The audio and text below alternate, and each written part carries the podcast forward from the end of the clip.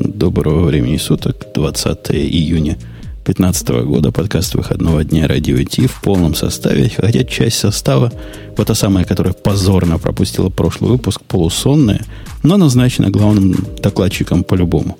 У нас, у нас с этим просто, у нас не забалуешь. Здравствуй, Ксюша, где была в прошлый раз? Я была в Сан-Франциско. Это был такой пост, пост-дей после конференции. Я ходила там по всяким мостам, хайкам, Голден Гейтам. Было хорошо. Подожди, ну, я скучала. Подожди, а на конференцию тебя не пустили, я так понимаю, только на следующий день смогли. Она закончилась просто. Я же была день перед конференцией, я еще была в радиоте, а после конференции суббота радиот, а меня не было. Окей. Бобук тоже у нас есть. В прошлый раз он был не, не полный, но частичный. Но лучшей своей частью. Он мозгом Нет. присутствовал. Не, ну что ж не полный. Я был такой, какой есть. В полной своей массе, я бы сказал. Просто по времени немножко меня вам не хватило. Но я думаю, что мы сегодня не справимся. И, игры с нами. Вы знаете, перед тем, как мы включим наш замечательный мощный API, я хочу с вами радостью поделиться. Вот Ксюша мою радость поймет, как человек, которого на конференцию не пускали. Компания, по-моему, она называется Sequoia Computers или Sequoia что-то такое, объявила о своем банкротстве на днях. Вы чуете, почему это радость? Это предыдущая твоя компания? Нет. Ксюша, представь себе 1986 год. Угу. То есть твои родители еще только думают о том, родить нам Ксюшу, не родить познакомиться. А я уже и в Москве. 86 год я уже в Москве на выставке, где показывают всякое-всякое, в том числе эту самую секвою. Секвою, окей. И, и тебе она не нравится, и ты с ними поругался. Все хуже. Ага. Подхожу я к двери и говорю, у них там сессия. Говорю, хочу, хотелось бы про секвою. Они на меня посмотрели, знаешь, что Бобук сказали? Что, ты носом не вышел? Вам секвоя не положено? У нас конференция только для специалистов. Ты представляешь, вот я так стою. А и с тех пор я, я ждал 20 лет, даже больше, пока их закроют. И вот я дождался. Ты даже название до сих пор помнишь. Как, как такое можно было забыть? Они, они сами себе накликали эту беду. Так а что... у тебя есть такой черный список, куда ты ну, галочкой э, там вычеркиваешь, что кто должен закрыться, когда праздновать? Нет, это, это была единственная компания в моем списке, вбитая в мозг намертво. А теперь время нашего мощного API. Это шоу создано при поддержке Digital Ocean. Digital Ocean – провайдер доступного облачного хостинга. Всего за 55 секунд и 5 долларов в месяц вы можете создать свой облачный сервер в одном из дата-центров, расположенных в Нью-Йорке, Сан-Франциско, Амстердаме и Сингапуре, и управлять им с помощью простой, интуитивно понятной панели управления или воспользоваться мощным мощным API. Начните прямо сейчас. Введите промокод радиодефис при регистрации и получите 10 долларов бонуса на аккаунт. Первая тема, которая э, там многими голосами и в темах наших слушателей была первой, видимо, всех волнует. Вы мне сейчас все объясните, почему, поскольку я человек от ваших интервебов, интертюбов далек. Новый стандарт типа Google, Microsoft, Mozilla и прочие хотят ну, вебу придумать новый стандарт. И почему тебя это смущает? В смысле, что у тебя такого? Ну, вообще, я, я на TechCrunch статью прочитал про этот WebAssembly, а именно про него речь идет. Я ничего не понял. Вообще, это, это что? Они хотят как, как этот самый, как Awesome.js, только, только другой? Ну, видишь ли, ASM.js это только ну, исполняемая часть. Есть еще вебная часть, есть еще картинки и все такое. А хочется один общий формат для всего. И он бинарный для того, чтобы что? Ну, чтобы экономить. Экономить что? Трафик. А про компрессию на лету туда-сюда, типа наука уже забыла, что такие бывают методы? Ну, слушай, большинство действительно быстрых э, способов э, этой самой компрессии на лету это тот или иной бинарный формат. Ну, как в Opera Mini, например. Поэтому, видимо, тут речь идет о том, чтобы это был единый какой-то формат, чтобы Не надо, ну, чтобы, условно говоря, это был какой-то вот такой стандарт, чтобы любой мог такое себе поставить. Ну, слушайте, но тем не менее, первично это, конечно, дело не, не только в, в формате, это действительно попытка заместить в некотором смысле ASM.js, потому что ASM.js все-таки это просто JavaScript, а это попытка построить, ну, типа, на общих стандартах некоторый байт-код, который одинаково интерпретируется всеми браузерами.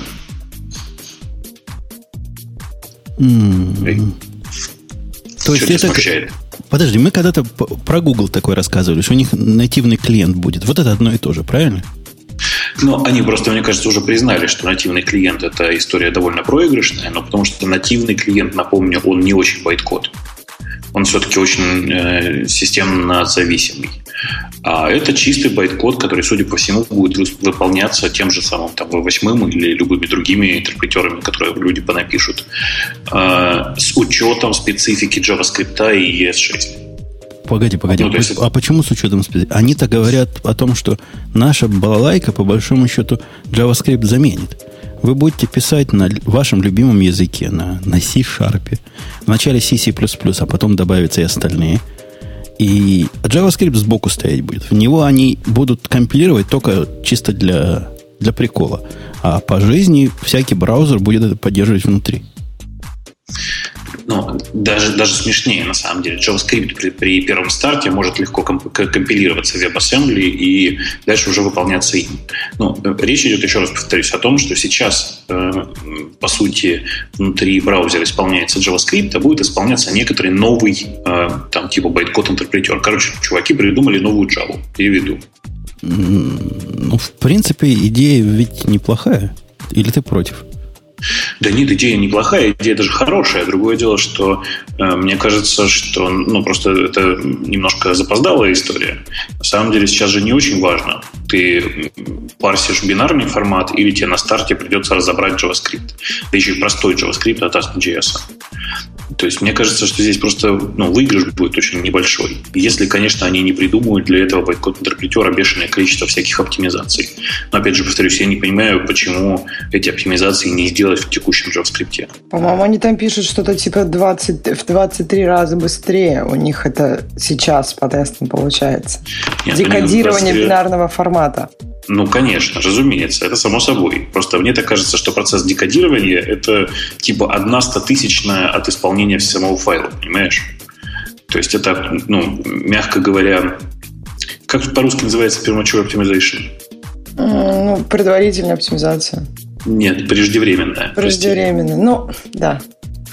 Подожди, Бобук, то есть ты, вот реально, ты, Бобук, которого мы тут знаем как умного, красивого и местами даже проницательного чела, ты говоришь, давайте мы будем устраивать кросс-компиляцию, потом декомпиляцию, и вся эта балалайка будет у нас так работать, потому что так привыкли. Тебе чуваки подожди, говорят... Подожди, давай... Почему кросс-компиляция это?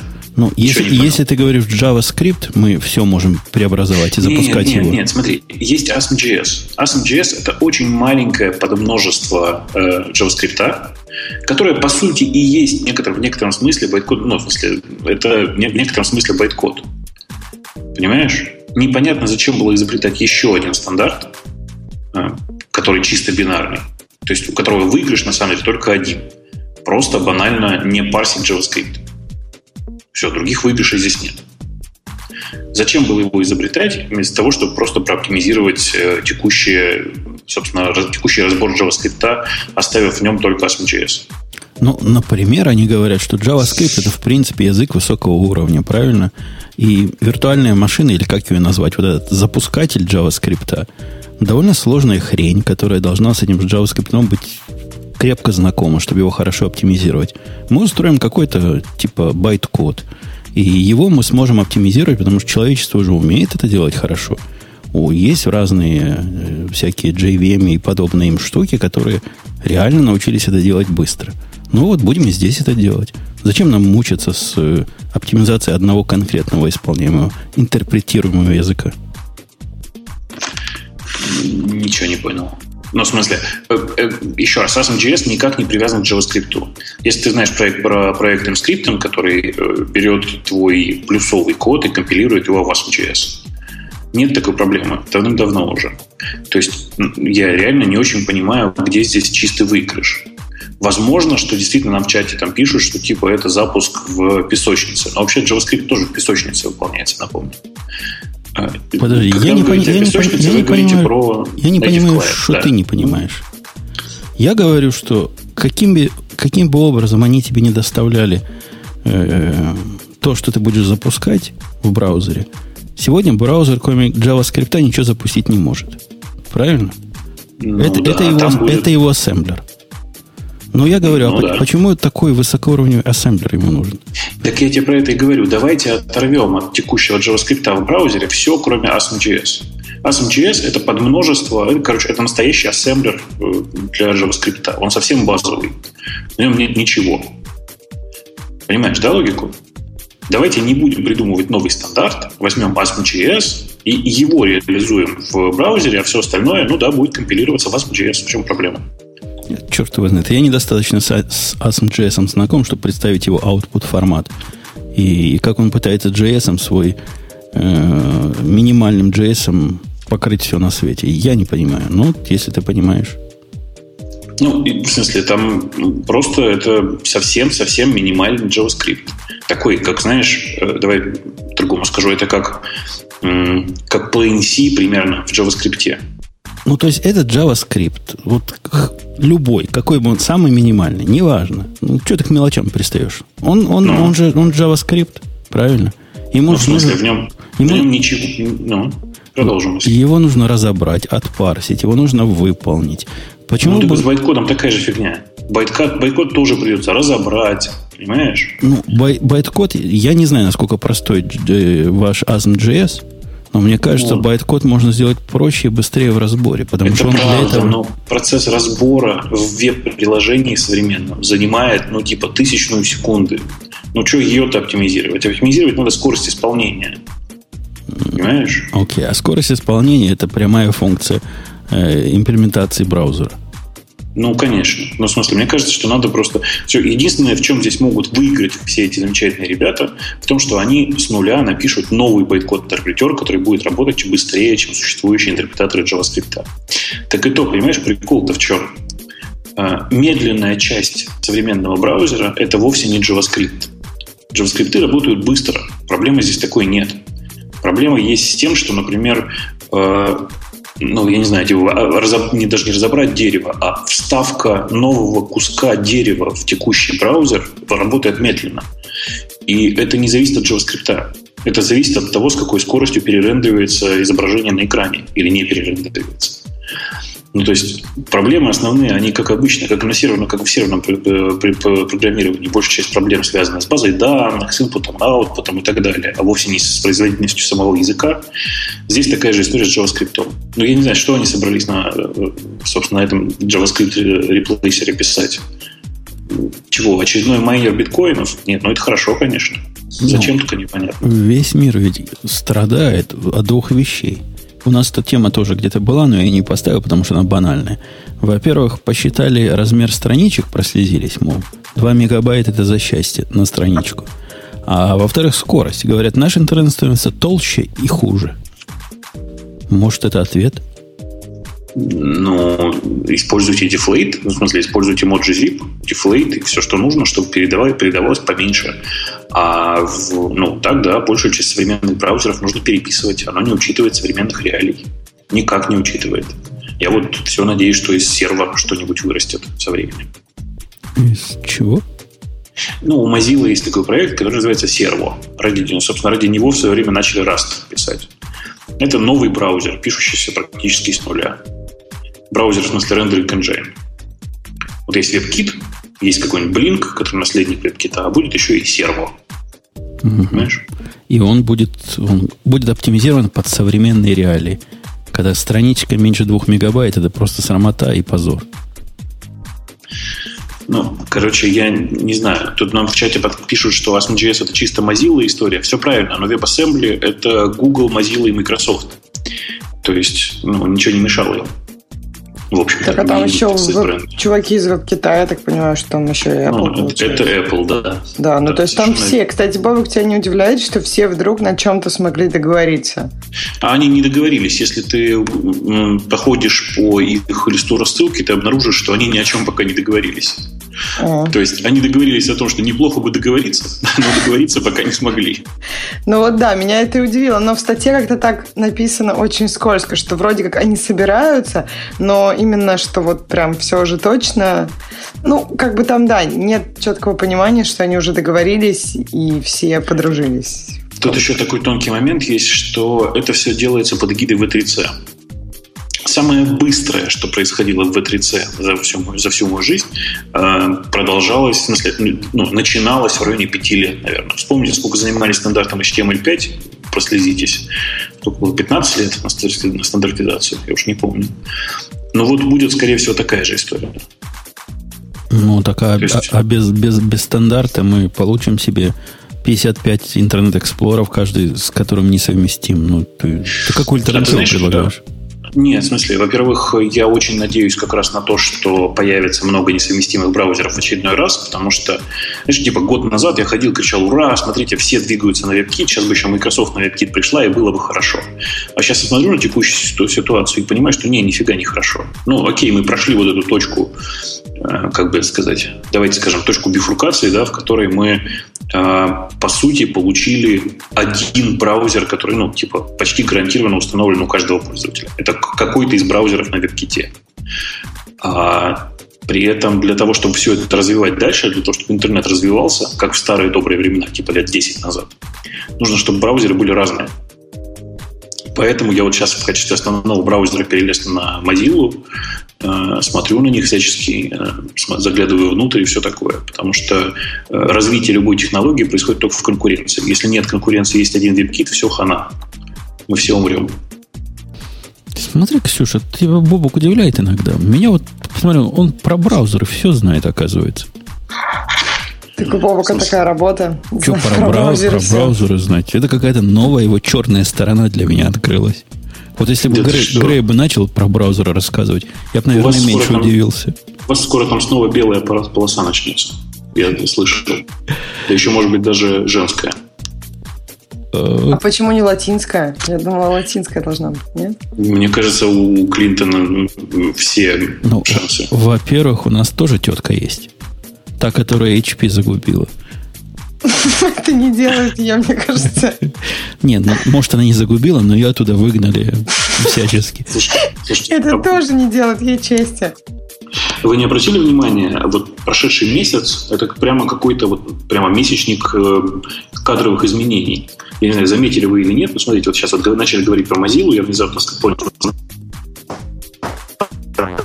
новостях этого нет, наверное, никто просто не обратил внимания, но э, уволили текущего CTO Mozilla Corporation. CTO, CTO теперь Mozilla Corporation временно без... Ну, там, как обычно, непонятно. Мы не знаем. Зато мы достоверно знаем из разных источников, что уволили Эллопа из Microsoft, который занимался мобильной экосистемой э, Microsoft. Там еще же смешно, что как только его уволили, то Nokia снова сказала, что она будет заниматься телефончиками. Ну, и там все Телопа? Нет, слушайте, они, они, они не могут нанять Телопа, у Эллопа новый интересный бизнес, а с Nokia действительно очень прикольно, у них там, ой, я не знаю, ну, наверное, типа человек 20 которые будут заниматься этим новым мобильным бизнесом. А на самом деле этим мобильным бизнесом будет заниматься маленькая компания Foxconn, которая ну, просто любит заниматься всем, что не Google. По-моему, это очень мило. А... Короче, вы просто обратите внимание, это месяц, прошедший месяц, это месяц кадровых изменений. Везде какие-то взрывы. Ксюша, это очень круто. Ксюша, у меня к тебе вопрос. Как Ты з... работу не сменила? Как знатоку человеческих, тонких человеческих отношений. Вот пока мы, пока Боба куда-то телегу загонял всю интересную, uh пришло нам, пришел мне имейл, который говорит, опаньки, вам 3 доллара пришло донейшена. А к донейшену текст такой, сестрам по серьгам. Это он издевается над То есть, да, мне нужно 3 доллара сразу перевести. Вот я, 3 доллара, Ксюша. Я пытаюсь понять, либо он про тебя, либо он просто издевается, говорит, мол, больше, чем на 3 доллара не, не заработали. Ну, раз по серикам. Или нет. Или он не понимает смысл этой поговорки, наш уважаемый помощник. Ну, мне, кстати, кажется, вот это с сестрам по серьгам, она не всегда в каком-то негативном смысле. То есть можно сказать это как-то в шутку, и никого не пытаясь. А ты это бы сказал только в каком-то таком унижающем моменте, что ли? Ну, это старинная русская поговорка. А мы с Бубуком русские поговорки лучше вас, русских, понимаем. Буквально, понимаете, да? Конечно. Так, давайте возвращаясь к радио Ти. У нас взлом произошел, и наверняка вы получили эти письма счастья, поскольку я получил. Не я, а моя жена. Она говорит, опаньки, мне от LastPass письмо пришло. Кто такие? А ты что, там, она там регистрировалась, что ли? Ну, у нее же Chromebook, понимаешь? Дальше а, ход мысли. У нее же, да, варианта нет. Ну да. Да. И Вариантов у нее нет. Поэтому Но вообще, я думаю, что из нас немного кто получил эти письма, потому что у нас нет хромбуков. Погодите, ну, нас с Богом... Нет, мы с Гришей получили по другой причине, видимо, да? Да, да, да. Нас так или иначе пробовали... Не-не, подождите, я, я просто верну наших слушателей на землю. Эти наши слушатели, которые активисты, и энтузиасты. Да, я даже сказал энтузиазисты. Нас с Бобуком пинали, вот, Гриш, не дай соврать, пинали ногами, мы уже голову прикрывали руками, то есть это же знак, правильно, в, в этой, в кабацкой драке, что бить дальше не надо. Они нас били. Били и били. Почему мы OnePassword используем, когда есть такой замечательный LastPass? И что мы теперь им ну, это скажем? По-моему, они получили достойный ответ, почему все так вот э, как бы это сказать, так вот странно, так вот сложно. То есть на самом, на самом-то деле, конечно, ничего страшного не произошло. Давайте чуть-чуть глубже. Да? Ребята из LastPass заявили, что, э, кажется, злоумышленники получили доступ к, базам, к их базам данных. То есть получили э, e-mail, типа хэши паролей для, для сервера и всякое такое. При этом, э, собственно, данные ваших логинов и паролей на других сайтах вряд ли пострадали, потому что все это лежит в зашифрованном много раз блобе с, там, с посоленными хэшами и все как положено. Э, там есть несколько странных вопросов. Ну, например, мы на самом деле не знаем, что произошло. То есть, ну, утверждается, что получил доступ к базе данных. Получили ли они доступ к исходным текстам? Могли ли они подменять исходные тексты и таким образом получать какую-то информацию о браузере клиента и все такое? То есть мы не знаем, что там произошло. И на самом деле это и есть для меня ответ на тему, нужно ли пользоваться LastPass. Я не хочу хранить свои э, пароли в сервисе, который использует ну, типа, активно используют свою сетевую составляющую. У LastPass, я напомню, свой собственный сервер, где хранятся все ваши данные. Это радикально отличает его от какого-нибудь OnePassword, который в этом отношении сильно проще, и там просто один файловый блок, больше ничего. Как я, тебя, у как, как я тебя понимаю? Вот меня тут на работе пытался коллега убедить, что нужно переходить с поганого э, Google э, аутентикатора, который для двойной авторизации используется, на замечательный Authy. Знаешь, Authy этот? Да, конечно, знаю. Конечно, да. И э, а, объяснял это двумя вещами. Во-первых, говорит он, я ненавижу Google. А во-вторых, во-вторых, ну смотри, как хорошо. Они за тебя все твои парольчики хранят где-то. У тебя телефон сломался, ничего не произошло. Какая красота. У него как раз недавно телефон поломался. Поэтому он вот на волне вот этого, этой движухи восстановления своих одноразовых паролей генераторов возмущался. Это, это ведь то же самое. То есть, да, конечно, для удобства можно хранить в облаке, но потом ой-ой-ой. Вот по этой же причине я на самом деле внутри Authy ничего не храню, и я, я пользуюсь Authy для некоторых сервисов, но по сути использую его просто как красивый клиент аутентификатора, больше ничего. То есть, ну, ты, да. ты знаешь, да, что он на, сорца, на сорцах Google Authy написан, на Google Authentication написан? Не, не знал. Я, ну, он же open source, и они поэтому взяли просто сорцы на его базе прямо наклепали. И, и, я знаю, что он для, так сказать, самой секретной части твоей инфраструктуры занимается странным и позволяет тебе это восстанавливать в случае восстановления телефона. Вот это меня пугает. То есть я понимаю, они могут это сделать хорошо. Наверное, могут. Но все равно это стрёмно. Ну, как с LastPass примерно. Да стрёмно, стрёмно, и поэтому я же тебе говорю, я везде, где я пользуюсь, у меня этим типа он используется только как средство чуть-чуть затруднить человеку ну, типа, короче, как классический Google Authenticator. Ничего такого. И да, я тоже не очень понимаю, как можно на веб-сервисе или там на удаленном сервере хранить данные, которые ну, туда уходят в том виде, в который, который ты не контролируешь. Ксюшенька, а ты хранила в LastPass хоть что-то? Не, я не хранила. Я даже письмо не получила. То есть у тебя, ну, у тебя даже OnePassword нет, ты весь свой один пароль, который ты везде используешь, в голове держишь. Его на раз, два, три, четыре, пять, шесть. У меня есть. У меня есть OnePassword. Я когда-то давно уже там озаботилась этим. Мне кажется, что вот э, если мы говорим о security, то лучше пользоваться ну, технологиями, которые наиболее, наверное, в паспорт все-таки сейчас наиболее широко распространен, хотя с ним тоже могут быть проблемы. Но мне кажется, что вероятность проблем с паспортом чуть-чуть ниже, чем с остальными сервисами, которые ну, более, скажем, на коленке написаны. Это сейчас в кавычках, я не хочу никого обидеть. А, они так. ведь любят, да. любят козырять им. У нас тут группа самых крутых security специалистов, у нас тут такие криптографы сидят, что вам вообще с ними на одном гектаре не присесть. В общем, как-то внушает. Можете внушает, решить, внушает. конечно. Внушает, внушает. А вы обратили внимание, не знаю, вы смотрели или нет, это нифига не реклама, в OnePassword есть странный сервис, который называется Watchtower. Как сторожевая башня. Слушай, а, он такие, да. он такие эти самые выдает. Он и, такой и, безумный какой-то. Он так, как, он, он борзый прям вообще. Если ему верить... Что значит борзый? Ну, если ему верить, вот ты, ты говоришь про тот, который говорит, сайт такой-то поломанный, да? Ты про этот говоришь? И да, вам да, необходимо да, да, поменять пароль. У них там специально даже теперь такая вкладочка аудит появилась, где можно все это потом посмотреть.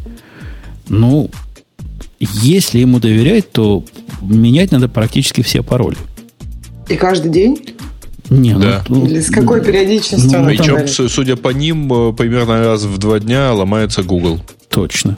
Особенно Google они нежно любят. Я, я согласен. Какая-то у них странная система. Может, они что-то не то трекают? Неизвестно, что они трекают, честно. А может быть, на самом деле мы чего-то не знаем.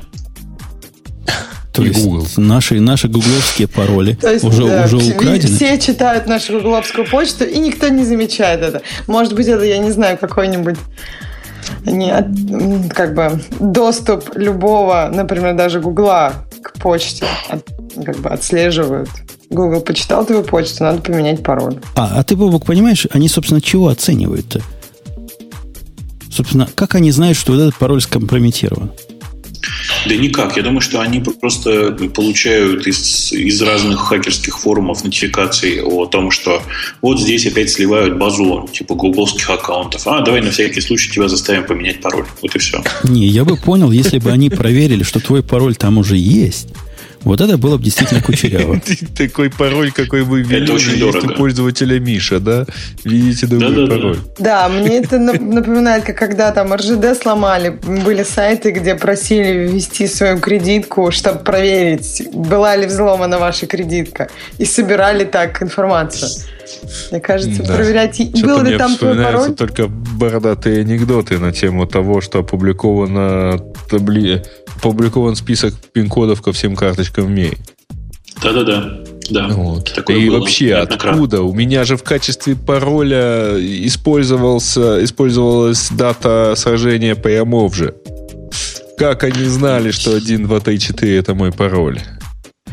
Нет, это я в качестве пароля использую кличку своей, своей любимой кошки. Кузет 2.0, восклицательный знак решетка.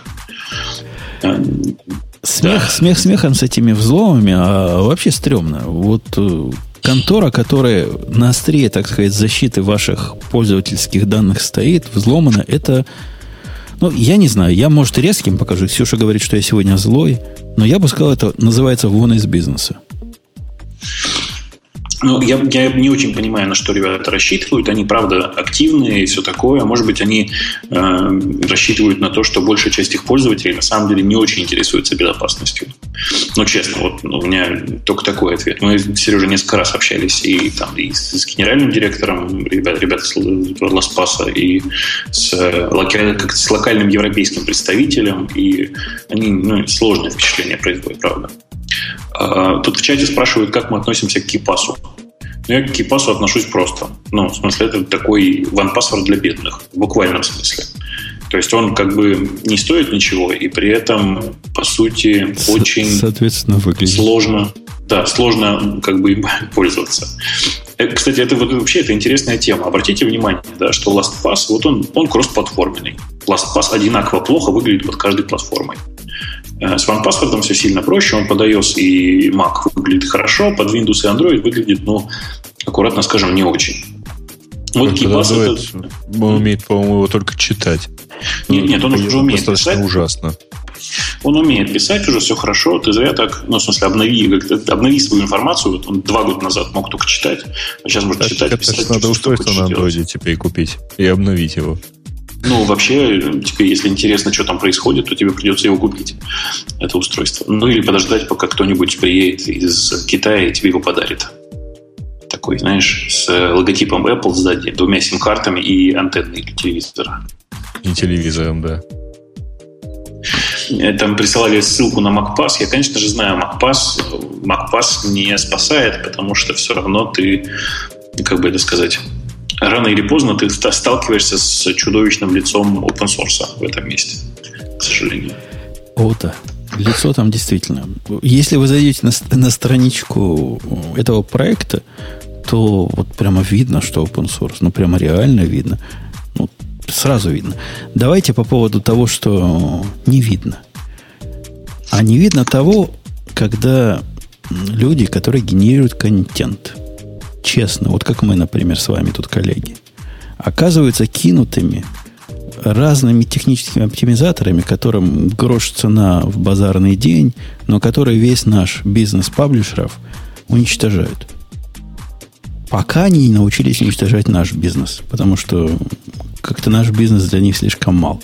То есть нет программы, которая AdBlocker, который умеет э, рекламу вырезать из подкаста. Во всяком случае, я такой не слыхал. Но для... Ну, для желающих, если что, обращайтесь. Очень незадорого я вам такую программу напишу. Так как российских подкастов вообще хрен да маленько, очень просто можно сделать. А какая разница российский? Почему она должна таргетироваться на российскую? Ну, то есть да, из иностранных да он будет, подкастов Он будет ловить музыку из э, мощного API, я его знаю. Конечно. Конечно. Нет, но ты можешь на самом деле ловить какие-нибудь там слова. И обычно. Да часто... не надо ничего, ничего ловить. Да нет, Слушай, вот, допустим, гораздо проще. Да, реклама, из, реклама даже у нас по громкости выше, чем голос вот, ведущего. Я и хотела сказать, что громкость, ну или даже там, может быть, не громкость, но все равно ты можешь отличить вот там какой-нибудь ATP подкаст. Оттуда без проблем можно вырезать рекламу, если захотеть. Динамический ATP. диапазон надо ловить, не громкость. Ну, угу. ну да, компрессия обычно но... на рекламе сильнее. Да, она другая, да. То есть можно вырезать, и это не проблема. Ну, может быть, это чуть сложнее, чем если мы говорим про сайты, но это реально. Нет, все наоборот. На сайтах вот с этим очень легко бороться, а в MP3 файле, знаешь, с этим не побороться борешься. Ну, в общем, да, есть плюсы и минусы нужны, разные. Нужны особые телодвижения. А вот для того, чтобы вырезать э, рекламы, которые вам выскакивают или не выскакивают, э, вообще ума много не надо. Ставишь какой-нибудь блок плюс или, или кто-нибудь из его семейства и, и счастье. Суть статьи, которую мы на бизнес-сайдере нашли, о том, что бывший гуглер, хотя он такой же гуглер, как мы с Бобуком гуглеры – ну, какой он Google? В каком смысле? Почему? Ну, он и, там же работал вроде У как. него была Нет? компания, которую Google купил, он там немножко поработал, по-моему, год, и ушел. Открыть вот эту самую компанию по интеллектуальному э, избиению блокеров нет, нет, нет, Жень, ты, ты неправильно сказал. Ты должен был сказать, что он, ну, э, это американский гражданин, но глядя на его лицо, видно, что он такой же американец, как мы с тобой. Это правда. Ему прямо, прям совсем печать ставить негде. Но действительно ребята сделали, в смысле, ребята пытаются сделать новый продукт, видимо, в рекламной сфере, который будет бороться с адблокерами. Ну, то есть в простейшем виде, вероятно, это будет что-то из серии. Ты заходишь на сайт, и тебе говорят, ой, у тебя блокер установлен. Ты знаешь, мы тебе как бы ну, показывать контент не будем. Не-не-не, у, них, у них тоньше все. Они говорят, так любой дурак умеет делать. Вот как Бобук рассказал. Да, вот я как Вся... раз хотел сказать, что так делают. Да. А ты читала дальше статью, знаешь, как делают они? Нет, вот я не успела прочитать они, они, они так туманно говорят, явно у них там грейтвей коллеги в штате уже есть. Поскольку наводят тень на плетень прямо конкретно. Говорят, между, поймите, говорят, дорогие товарищи, между паблишером и консюмером, между тем, кто издает контент и потребляет, должен быть какой-то контракт. Мы хотим этот контракт заинфорсить. То есть дать знать тому, кто режет ваши рекламы, что у него есть разные выборы. То бишь не просто я так понимаю, технически они умеют очень тонко понимать, что этот блок там работает. А после этого предлагаю тебе варианты. Мол, хотите Guardian наш поддержать другим способом? Вот нажмите эту кнопочку и станьте подписчиками. Не хотите? Ну, козлина вы поганый. Смотрите без, без, без рекламы. Ну, я думаю, что в реальности это выглядит не так, а в реальности это выглядит так. Типа, у вас, знаете, реклама отключена. Вы хотите поддержать Guardian, вообще читать то, что вам хочется дальше. Вот здесь подписочка 25 долларов в год и никаких проблем. Ну да. И так на каждом сайте. Но вот картиночка, которая у нас э, в этой статье как раз про Guardian, она с кнопочкой X. То есть там можно стать саппортером, а можно закрыть. Вот вопрос, конечно, интересно, что произойдет, когда закроешь это сообщение. Я бы на их месте просто таб закрывал, да и все. Закрыл, значит закрыл. Ну, на самом деле, ты же понимаешь, они только начали, и чем там закончится, непонятно. Но очевидно, что большая часть людей, которые пользуются отблоком, ни за что платить не будут и будут просто молча нажимать на крестик. У меня, кстати, есть вот э, момент по поводу этого. Я тоже считаю, что нужно платить за контент, и если я могу заплатить таким простым способом, как смотреть рекламу, это не проблема. Но есть же сайты, которые, ну, на которых просто контента не видно, э, потому что реклама вся мигающая, ужасная, интересное. И, а нафига ну, ты на эти сайты ходишь? То есть не ходить просто на эти сайты. Да, конечно. Mm. Не, ну что ты, ну, я понимаю, что порно-сайты сайты и зайцев нет, это как бы очень необходимо. Но зачем ты туда ходишь просто? Нет, даже, даже, вот давай, я понимаю, что есть такие сайты, на которые ты попадаешь случайно. Ну, закрой. Ну, например, да. Ну, да, то есть получается, что э, ну, я понимаю людей, почему они хотят заработать там деньги, и поэтому у них там много рекламы, и она может быть очень плохого качества и плохо расположена, так что контента уже не видно. Ну, не то, что не видно, но просто действительно а, как бы отключаешься. В принципе, я не знаю, включать, например, reader мод для таких сайтов нормально, когда я уже увидела статью, у меня уже загрузилась реклама. Да, да, такой для reader мод это отдельная история, да, это нормально, все паблишеры считают, что это окей, по следующей причине. Для того, чтобы нажать Reader Mode, ты должен зайти на страницу. Угу, ты на нее сам зашел, да. ты как бы увидел рекламу, все. Вообще, Бобок, Потом ты ее меня... отключаешь для того, чтобы посмотреть. У ну. меня против тебя есть прямо серьезный довод. Я, когда был маленький, тоже как ты думал. Мол, не хочешь смотреть рекламу, которая тебе противна, не ходи на этот сайт. Но это очень узколобая точка зрения, ты уж прости меня за прямоту. Потому что сегодня 21 век, 2015 год на дворе. Я совершенно точно это знаю. И потребляю, например, я контент, который потом попадает в этот подкаст не при помощи конкретных сайтов, а при помощи агрегаторов новостей, которые умеют интеллектуально мне подсовывать его. Ну, Ксюша, ее любимая компания, тоже такой скоро сделает. И у меня особого выбора нет, куда я попаду. И вот со своего замечательного мобильного устройства попадаю на сайт того же Business Insider. И что я там вижу? Вижу статью, которая перекрыта баннером, у которого кнопка X за пределами видимости моего iPad. Ну, ну, так это прекрасно. Ты возвращаешься на страницу Prismatic 'а и говоришь, не показывать мне больше новости от Business Insider 'а. Ну, во-первых, в Prismatic 'е такого нет. Ты можешь нажать на кнопочку дизлайк. Ну да, дис, а, дис, и... дизлайк и, и надейся на, на лучший результат. Но суть-то состоит в том, что выбора у нас все меньше и меньше, откуда мы берем наш контент. И попадая на такое место, я, в принципе, я тоже за то, чтобы publisher ы получали деньги. Ну, ну согласитесь, ну это же какой-то позор, ну надо же как-то меру знать. Ну, ну, ну невозможно Просто... же так смотреть на, на ваш Мне знаешь, что кажется? Еще вопрос в том, что люди, ну, как бы у них есть какая-то часть э, тех, кто смотрит это с блоком.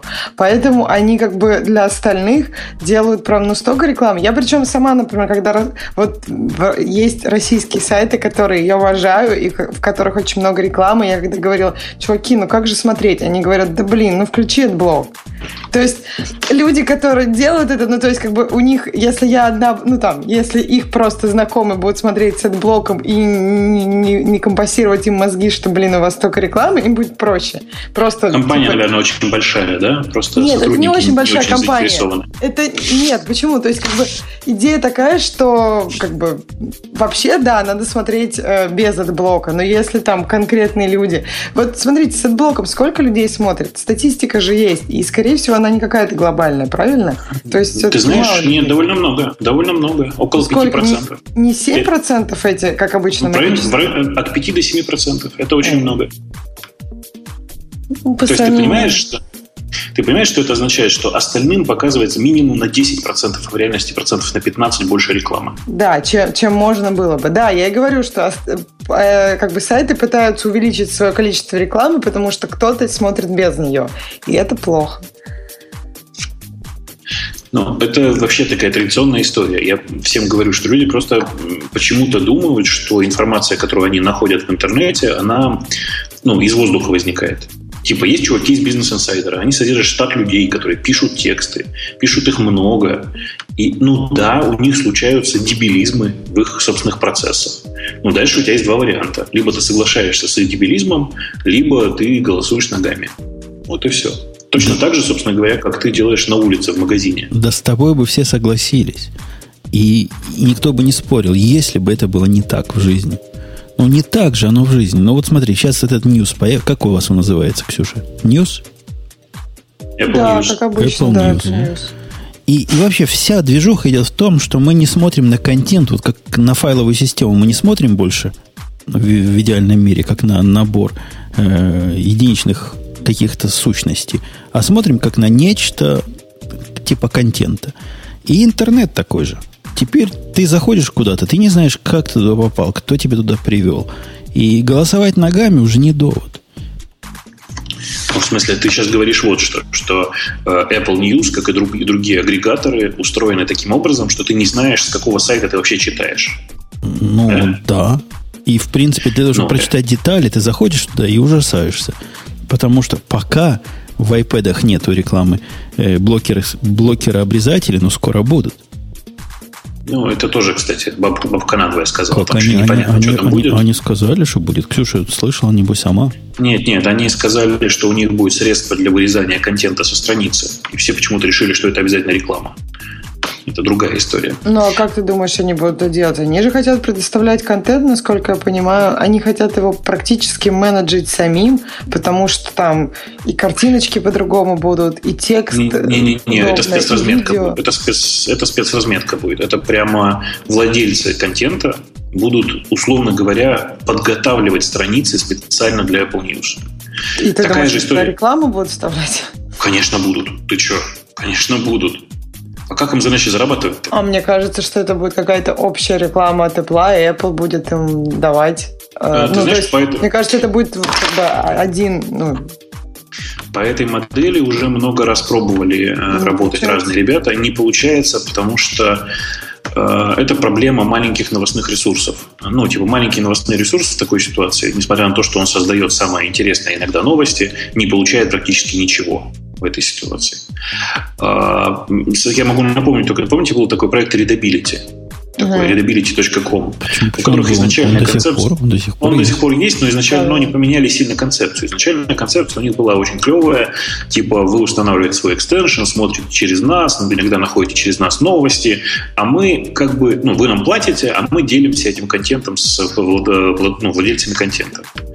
Ну, понимаешь, проблема оказалась в том, что люди не готовы платить бешеные деньги, то есть там типа, давай я сейчас так аккуратно скажу, разные новостные ресурсы Сумпутуна в год зарабатывают, наверное, долларов, не знаю, 300 разные новостные ресурсы. Суммарно, оверолл. С одного человека так много? Реклама очень дорогая штука. Ты что, ты, господи, один Google с тебя зарабатывает полтинник в год. Больше. Ну, я... Больше. У них сейчас... статистика была что-то в районе 120 долларов несколько лет назад. Я очень аккуратные цифры сейчас называю. 50, когда я говорю, я имею в виду в среднем по миру. Именно по этой причине. В Штатах, да, вот чуть больше сотни, но не очень, это не очень важно. Думаю, что суммарно оверолл Сумпатуна новостные сайты, только новостные, собирают рекламы на долларов 300 в год. Ты не будешь платить 300 долларов за подписку. Понимаешь, в этом проблема. И я сейчас очень сильно скептично отношусь к истории Apple News ровно по этой причине. Там есть еще я... обратная проблема, с другой стороны. Ну, ну представь, э, значит, представьте себе, что вы вот владелец такого ресурса, которого читают через подобный сервис.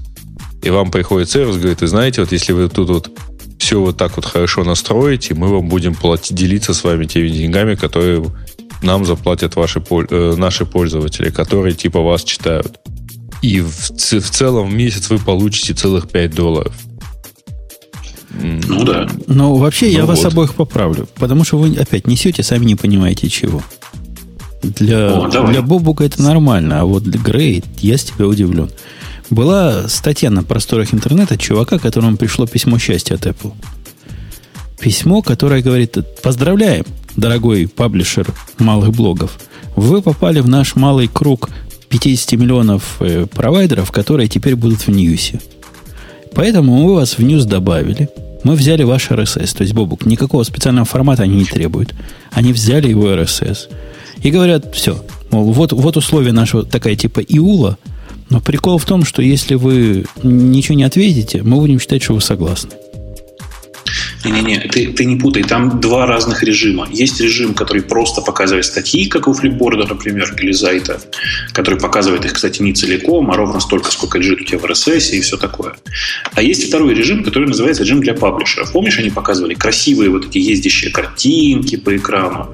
Там так вот, для видео, того, чтобы они так... Ну, да, да. да, да, да. То есть оно, мне кажется, что у них не получится так, как вот просто если никто не подготовит контент, да нет, нет, они просто его берут да никто этого делать Ксюш, не ты, будет. Да. В смысле, я уверен, что какой-нибудь тот же самый бизнес-инсайдер да, с удовольствием это сделает. Да, какие-то большие такие штуки будут делать. Почему нет? Но, ну, ну вот посмотрите, посмотрите на, сегодня на Flipboard. В Flipboard там миллион источников. Они изо всех RSS тащат. Очень редко попадается такой особый случай, когда какой-нибудь экранч, который с ними сговорился, еще кто-то. Ты, ты просто не то смотришь. Пойди в раздел Fashion, там почти все так оформлено. Понимаешь? Ты просто смотришь не те разделы. В разделе технологии, очевидно, там просто буквочки, да еще и скриншоты консоли. Для суровых гиков, да, никто Конечно. ничего не оформляет. Ну, извиняйте. Конечно. Ну, извиняйте. Зачем нам в Радио-Т тему про fashion? На самом деле, Жень, ты, конечно же, по большому счету прав, что никто не будет специально оформлять массово.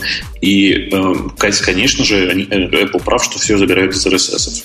Тут такой прикол есть. Помните, э, пару, наверное, нет, тройку, наверное, месяцев назад Facebook запустила штуку, которая называется Facebook Instant Articles. Типа, по-моему, они дорогие... уже закрыли. Та же история. По не, по-моему, она там она, теплится. Она работает, но да, там история такая. Типа, дорогие паблишеры, приходите, размещайте в Фейсбуке свои статьи, а мы будем промоутить вашим читателям, будет удобно читать и все такое. А, это было, по-моему, три, наверное, месяца назад, вот сейчас я не помню. Я месяц назад заглядывал, там было две статьи размещено паблишером. Понимаешь, да? Типа за, за два месяца, за, короче, в статью, статья, статья в месяц примерно выходила в Instant Articles. То есть, на самом деле, паблишеры очень ленивые, это во-первых, а во-вторых, они не понимают, как из этих новых форматов они получат деньги. А в старых форматах, читай, в рекламе, у них все работает. У них нет Мне кажется, проблемы. это, кстати, не лень паблишеров. То есть это ты считаешь лень, когда тебе нужно, я не знаю, потратить свои ресурсы, чтобы перевести это в кучу разных форматов, денег там непонятно где, и, ну, то есть, мне кажется, это практическая просто экономия своих ресурсов. Ну, ну, слушай, на самом деле эта вся разметка, она не такая уж э, трудоемкая. Не, но все равно это ресурс. И это, конечно, Ксюша, ты не права, это не лень, это рациональность. Вот э, Женя, он же у нас не ленивый, он просто рациональный. Так что вот не это... мешает ему что-нибудь да. такое разметить, что никогда никому не понадобится. Ну, ровно так. Ну, из чистого интереса. А ну, он... да, если бы там была как какая-то интересная составляющая, там, я не знаю, собираешь пазлы, На она размечается. А вы, вы смеетесь, а у нашего подкаста есть Twitter Cards. Ну, в смысле, ничего смешного в этом нет. Потому что И OpenGraph есть. Ну, просто мне, мне казалось, что это будет полезно. А оказалось, что ерунда полная. Слушайте, давайте вот о чем поговорим. Если вы не против. Слушайте, а давайте, как это, мы тут просто проскочили одну интересную тему. Э, я подавал, подавал на нее, а Женя, как обычно, не заметил. Нет, Вы такой... знаете же историю про дырку в клавиатуре Samsung? Ну, вот я, я долго думал, надо ли ее поднимать или не надо, потому что нас после прошлого выпуска ненавидят любители андроида. Ты хочешь, чтобы они нас вообще, вот просто вообще все вышли и проголосовали а ногами? Что вы такого наговорили в прошлом Слушайте, выпуске? да это не про любителей андроида. Я не знаю, чем мы там такого наговорили, но вы, вообще, там же это же не про андроид. Это же не про андроид. Это про Samsung, даже не про сам Samsung, а про Swift Keyboard про клавиатуру, которая называется Swift. Ну, а ты про Samsung тоже, потому что я помню, что у Samsung много было всяких как раз проблем, не только с клавиатурами. Ну, если вы вообще помните, то во втором андроиде вообще была феерическая дыра. Все же помнят, да? Нет. Там просто все, что вы набираете на клавиатуре, угу. оно автоматически повторялось в консоли. Поэтому суду пробел rm пробел минус rf пробел слэш перевод строки, и у вас нет телефона.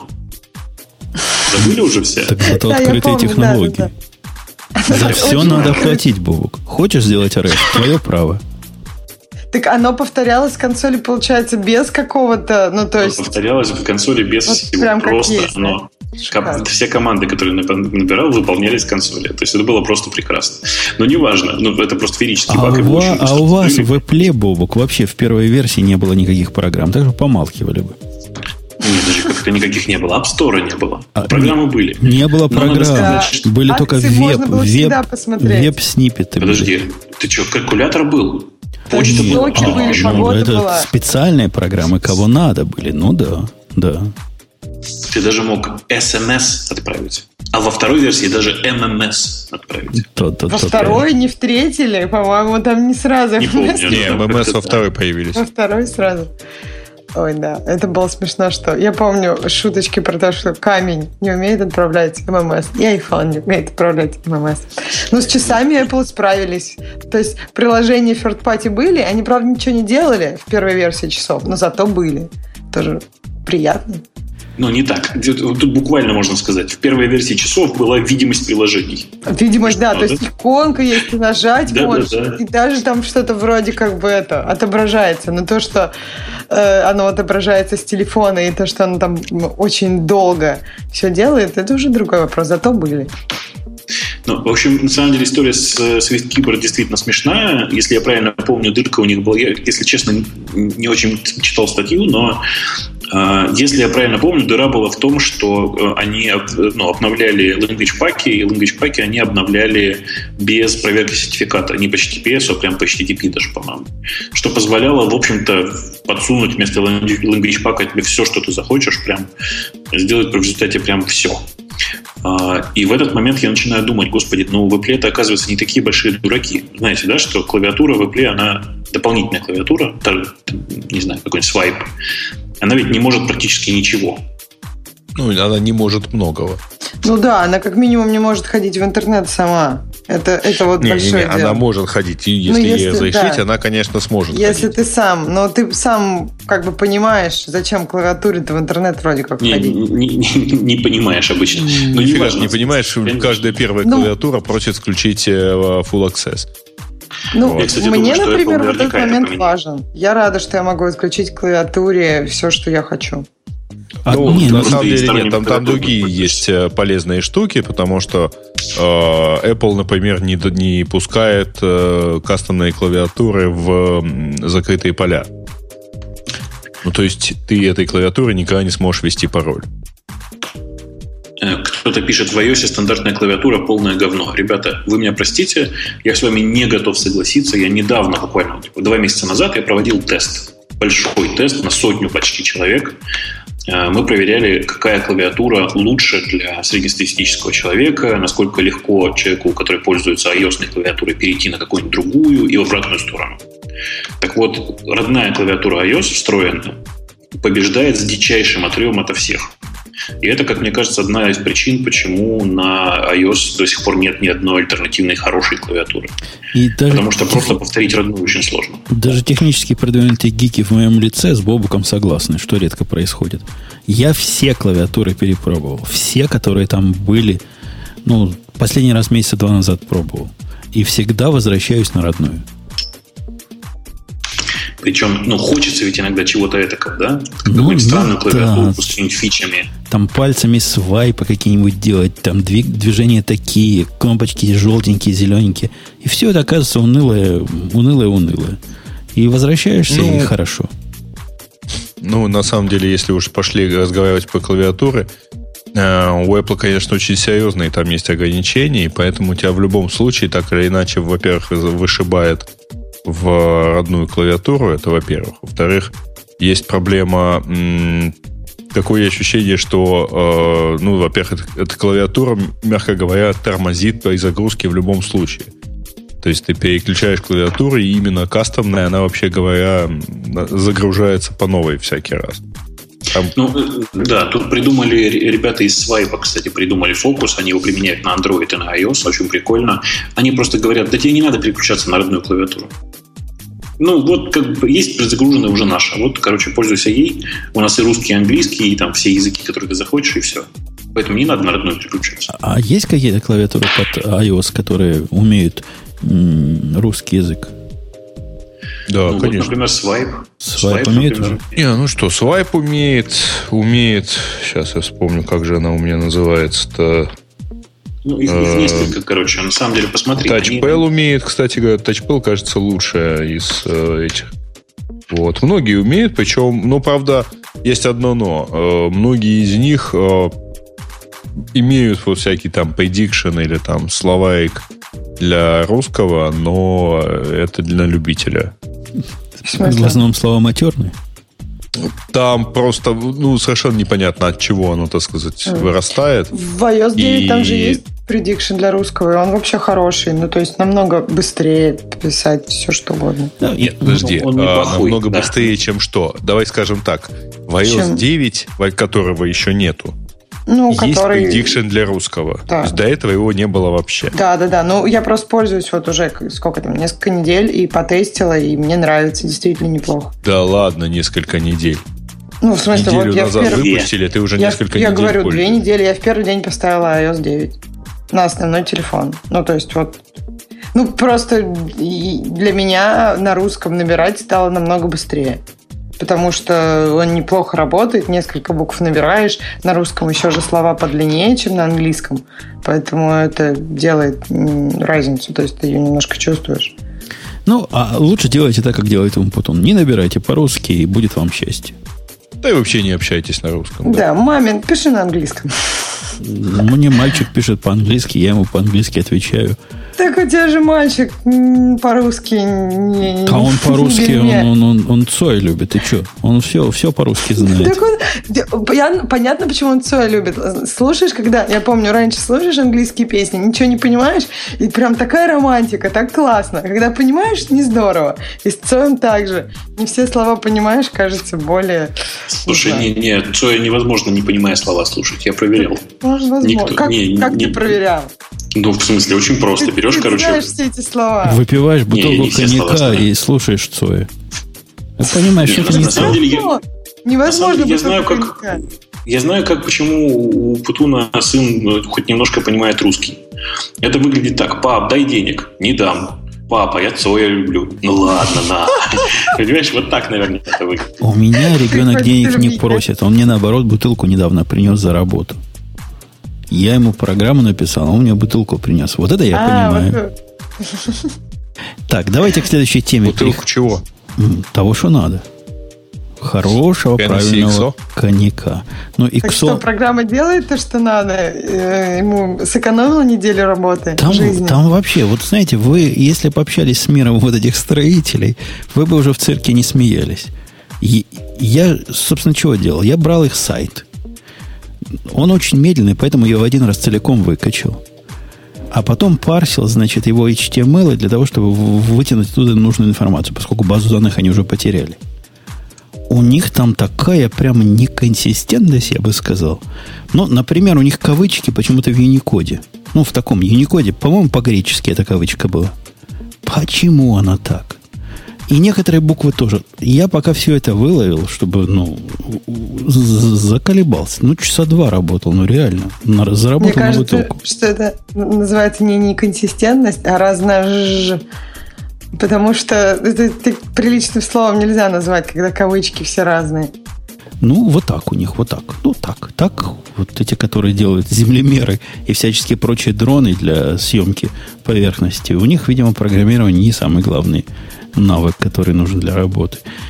Э, тут не программирование, тут просто данные представлять в каких-то разных видах. Зачем? Никто не знает. А идея 15 вышла. Яп, яп пока вышел. И, как сказал мой коллега, прочитавший эту новость, говорит, а чувствую, приходит время скоро платить э, IntelliJ Tax. Он это называется налогом на IntelliJ.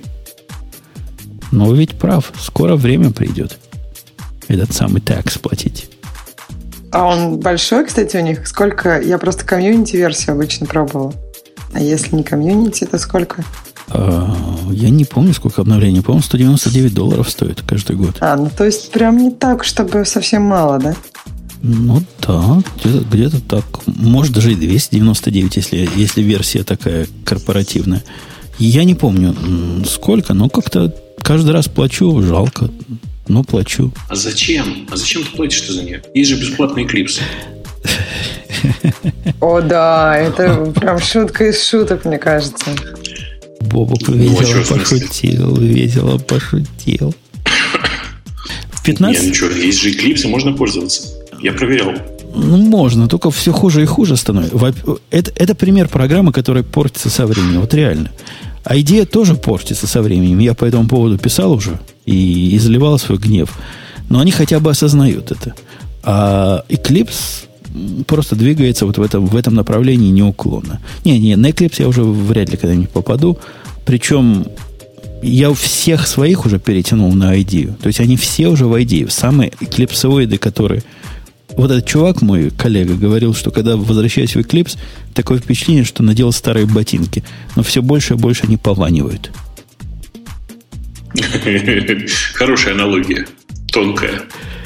Новый 15 ID звезд неба не хватает, но, во-первых, у них там с буковками прямо лучше стало. Буковки выглядят нормально на, на тех моих устройствах, которые страдали от отсутствия Java 6 и отсутствия рендеринга достойного на других Java. Во-вторых, у них появилась э, такая хрень, которой я вначале порадовался, а потом понял, что дурят нашего брата. Называется в дебагере можно останавливаться внутри лямбд. Так? Осознали, да, вот эту проблему? Да, ты вроде так радовался, радовался этому. Потому что на самом деле оно, конечно, как-то убоговато. То есть я понимаю их сложность. Действительно, ну, лямбда это, ну, ну, лямбда это, да? Там тебе и цикл, и фильтр. А что такое? Ну, это об, обычная анонимная функция. Что такого-то? Да, анонимная функция. Когда ты останавливаешься в ней, что это имеется в виду? Вот чего ты имел в виду, когда ты в мэп остановился, например? Что хочешь... Что, на... внутри мэпа в, в лямбде остановился? Да, внутри мэпа в лямбде остановился. Что бы это значило с точки зрения э, дебаггера? Это значит, что в процессе, когда мэп обходит э, тот список, который ему дали, он дошел до того кода, который выполняется в тот момент, когда происходит, например, не знаю, сравнение в фильтре, и останавливается в этом месте. А чего такого? Ну, как-то у них немножко не так. По-моему, у них становится только в первый раз, когда ты доходишь до этого места. Хотя зуб не дам, но вот из моих коротких экспериментов. И во-вторых, что мне не удалось сделать, в их, э, на их э, демонстрации, на статье, которой мы ссылку дали, внутри лямбд можно делать э, осмотр переменных и все вот такие прелести. У меня это не работает. То есть, может, я его неправильно готовлю, но посмотреть на вот эти внутренние анонимные переменные, которые временные, там, знаешь, внутри мэпа, там, y, стрелочка чего-то, я y не могу увидеть. Хотя картинка у них доказывает, что можно, может, я что-то делаю не так. Может, просто бага пока. То есть у тебя как только первый раз, то есть для первого элемента коллекции у тебя останавливается? Я могу остановиться внутри, внутри лямбды, это уже плюс, угу. раньше не мог. Да. Причем могу да. выбрать, в каком месте эта лямбда остановится, но больше я ничего сделать не могу, кроме как остановиться. То есть ты остановился, но переменных не видишь, а в дебагере их нельзя как-то, ну вот там, я не знаю, я с LLV, с LLDB, там просто значение там PO и значения такого нету, то есть тут нельзя в дебагере написать ну, и посмотреть значение. Вот, вот демонстрация, которая в блоге приведена у них, показывает, mm. что это можно. Но у меня mm. это не работает. Mm. Хотя мой коллега говорит, я не представляю, как я раньше без дебага лям жил. То есть, видимо, у него работает. Может, я, mm. я, я, я, я как-то криво. Да не, может быть, просто у тебя бага или у тебя лямбды какие-то ну, неправильные. Ну, лямбды неправильные. У меня лямбды самые лямбдовые лямбды. Это, это, по-моему, самое главное нововведение 15 идеи, за которое они хотят с нас 199 долларов. А, во-вторых, появилась возможность, не поверите, что делать, редактировать в diff-viewer код. Как, как... Редакти... А что редактируется, если ты редактируешь в diff? В смысле, как вот новый, ты сравниваешь старое с новым, и в новом прям можешь сразу редактировать, или ты старый редактируешь? Не, ну стар, старый у тебя редонды показывается ну, всегда, да, поэтому okay. ты ничего не можешь сделать. Хотя бы логично. Да. Ну, а в новом, а, ты, а в новом ты можешь посмотреть, что у тебя слева, а справа что-то написать. Какую-нибудь там, mm. какую-нибудь штуку. Я такое уже в чем-то видел в другом, по-моему, в том же самом Эклипсе. Поэтому меня это не особо впечатлило. Скорее странно, что раньше у них не было этого. Но хорошо, что появилось. Слушай, а можно как-то провокационный вопрос? Подожди, вот я сейчас внезапно подумал про отладку лямбд. Почему у меня никогда не было такой проблемы? А ты не пробовал писать на языках, которые, ну, как бы, ну, у которых нет такой проблемы? Пояснишь, какой проблемы нет? В которых лямбд нет, поэтому и проблемы такой нет. Да нет, ну в смысле, ну это, это, же, это же проблема, связанная на самом деле с особенностями, даже не знаю, как сказать, с особенностями синтаксиса Java в, в данном конкретном случае. Ну, то есть, как бы ты просто смотришь на map, который у тебя, по сути, является функцией, а не э, типа, это, это же даже не функция первого порядка, это типа просто функция. И... Ну, функция, а не метод класса.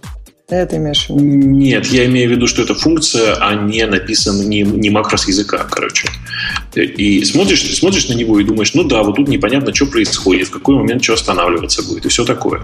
Ты понимаешь, что я, я просто, видимо, ударенный в голову, потому что я там последние две недели пишу на всяких лиспах очередной раз, э, и там вообще такой проблемы нет. Ну, как бы, это нормальная ситуация, когда ты хочешь остановиться внутри... Да, в, в Objective-C тоже такой проблемы нет. Нет, ну, в Objective-C на самом деле не так часто используются функциональные методы все-таки.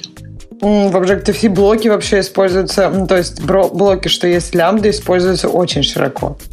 Не, есть... Я понимаю. Да, здесь здесь не проблема в лям, лямбда, Ксюша, а проблема в том, что э, использование в цепочном вот таком вычислении, когда, то, что называется в Java стримами, когда у тебя как бы функциональный такой обход чего-то. Ну да, такого нету. Ну, в смысле, не попу... ну как бы такого концепта не очень широко используется. Не, не, подожди, подожди, в Objective-C есть э, э, э, типа генераторы же есть? Ну, есть, да. Но, ну, э... вот, ну все. Это в стримы сделано на генераторах, очевидно со всей, со всей очевидностью. Другого варианта нет. Так, а, а, а вот в Java есть lazy evaluation? То есть он будет проходить по всей коллекции или он будет он, у только него когда ему нужно? Самое, что есть lazy. Иногда натыкаешься на это, особенно молодой, молодой мой, знаешь, написал такой этот самый стрим, в конце которого забыл сделать reduce или ну что-нибудь такое сделать, ну чтобы он перестал быть lazy. И прямо сильно голову морочил мне, почему, значит, ничего не насчитало. Ну, это, это, да, это классика вообще. И это вот смотрите, это опять, это lazy не в смысле ленивый, а в смысле рациональное использование. А, возвращаясь к теме. А, так вот, э, просто понимаешь, что в Лиспе просто такой проблемы нет. Ну, просто как бы язык устроен так, и концепция языка устроена так, что у тебя нет такой проблемы. Ты всегда знаешь, какой, в каком, какой момент, э, какое состояние данных на текущий момент. Ну, я так пон... приятно, блин, вообще. Я понимаю, но вот теперь с 15 ID у нас тоже такой проблемы не будет. Если это когда-нибудь у меня заработает. Да. Так, что у нас еще нового? О, Mercurial Qs, который мне всегда казалось более чем сомнительным, каким-то экивоком в сторону гита, чтобы быть как в гите. Я никогда не использовал MQ в Меркуриале. Вы знаете, да, о чем? Это как, ну, у вас это из гита взято просто сто процентов. Такая странная концепция. Когда ты пэтчи, пэтчи делаешь, ну, а потом их накладываешь туда. И, и вот это твой MQ. Теперь он поддерживается внутри Меркурила в version control в ID, как, как прямо из коробки. Но ты знаешь, да, что это в гите было изначально, потому что это так выглядит паттерн работы с линуксовым ядром у Linux ему присылают патчи. Я понимаю, но просто в, нормальном таком use case, в моем, я ни разу не видел ни одного повода вот это использовать. У меня даже MQ, по-моему, extension не стоял никогда. Сейчас его уже впилили, кажется, вовнутрь. Ну, я не знаю, если честно, я не очень слежу за Меркуриалом, но, в принципе, это паттерн, который подходит только для очень больших проектов, где много случайных людей коммитят в твой, ну, хотят закоммитить твой код. Окей, теперь вы можете запускать программу прямо из, э, из этого, из гаттера То есть можно прямо main там выбрать и оттуда запустить. Не надо справа выбирать, где список твоих файлов и правую клавишу нажимать.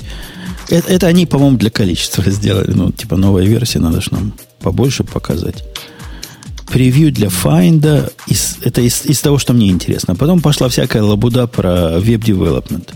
Я даже не знаю, что про нее рассказывать. Наверное, лучше стал. Какой-то полимер 1.0, чтобы это не было. Angular 2.0 поддерживается, это я знаю. TypeScript 1.5, это я не знаю. Вот это все теперь хорошо там внутри. Из того, что плохо, кстати, если вы собираетесь, дорогие слушатели, вот сейчас прямо, послушав меня, поставить, питон опять отвалился. Но не всегда отваливается питон с новыми япами. Так что, если вам питон важен, пока не спешите. Как-то он ну, второго сорта, я... второго сорта гражданин. Я вот не понимаю, вот зачем людям с питоном использовать какой-то IDE. Прямо вообще не понимаю. Да, Зачем удоб, тебе да удобно очень. У меня, у меня проект микросервисный, понимаешь? Один из сервисов не, не, на, это... написан на питоне. Ну что, я буду переключаться в, в не, не, если, так я понимаю. Так я понимаю. Когда у тебя 50 сервисов, значит, и один из них всего на питоне, то да. Но, да, блин, мне даже в этой ситуации, я не знаю, да, блин, мне проще Emacs с консоли запустить, ну, чем MC Edit возиться Не-не, MC Edit это для не, нет, знаешь, как фар э, edit нужно. Через Wine запустить фар. Вот это хорошая была бы идея. Вот, Это, вот это богато. Ну, а так оно все такого ощущения, вот когда ставили 14 если вы помните, о чем я говорю, она была какая-то другая. Вы помните, да? Темная тема появилась, все дела. Такие плоские иконки вообще. А это выглядит так же, как Такое впечатление, что нас дурят, дорогие слушатели. То есть хотят знать, взять бабло за ту же самую 14 версию с маленькими наворотами. Но я вас призываю, платите. Потому что это у них такая модель. Модель ежегодного налога. Если они при помощи этой модели держатся на плаву, я всячески их поддерживаю и буду и дальше платить. Чего вам рекомендую.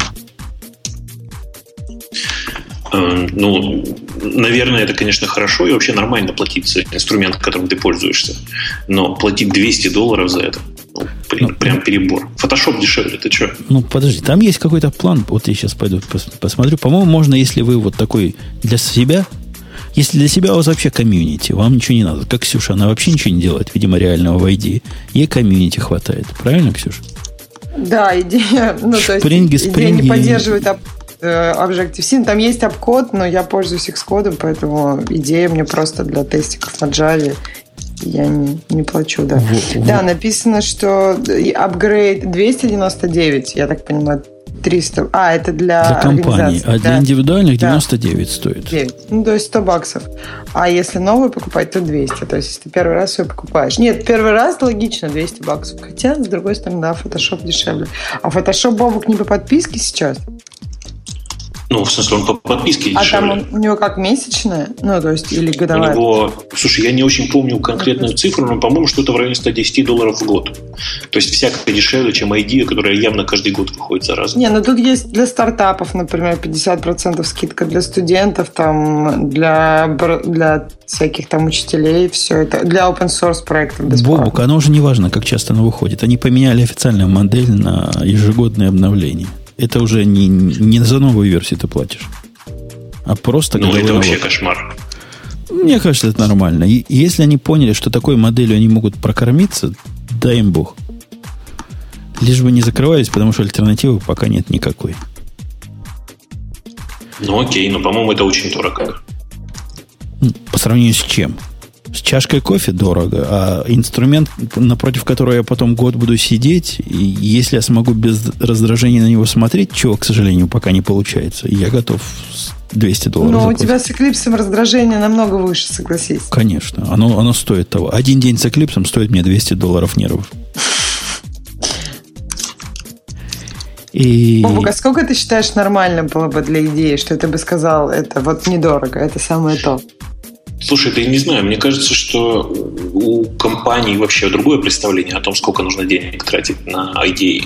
Но типа, нормальная цена для меня это 50-60 долларов. Потому что ну, я это воспринимаю... Или за новую за, за subscription. Mm. 50-60 в год меня бы устроило вполне по-человечески, казалось бы. Пару, не пару, тройку недель назад я потратил на э, вот этот JetBrains 2500 долларов купивший TeamCity Enterprise и несколько билд-агентов. И по моим субъективным ощущениям, это одна из самых лучших покупок, которые я сделал за последний год.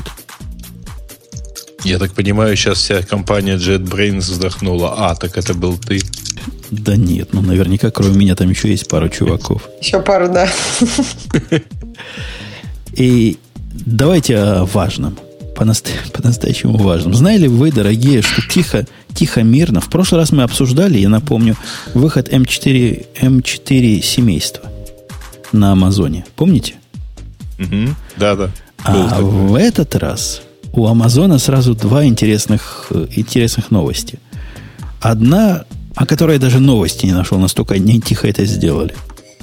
Но в начале предыстории. В начале предыстории. Я запилил тут сервис свой, новый. На Ча- докере. Часть... Не, ну на докере это уже то же самое сказать, что на компьютере. Ну, конечно, на докере на микросервисах запилил новую, новую балалайку, которая молотит огромное количество данных, в том числе и загоняет их в Mongo, и гордился, и на работе рассказывал, что вот я 160 тысяч в секунду записи могу на один нот записать. Ну, реально могу. Прикинь, 160 тысяч записей богатых на один нот. Это ж круто.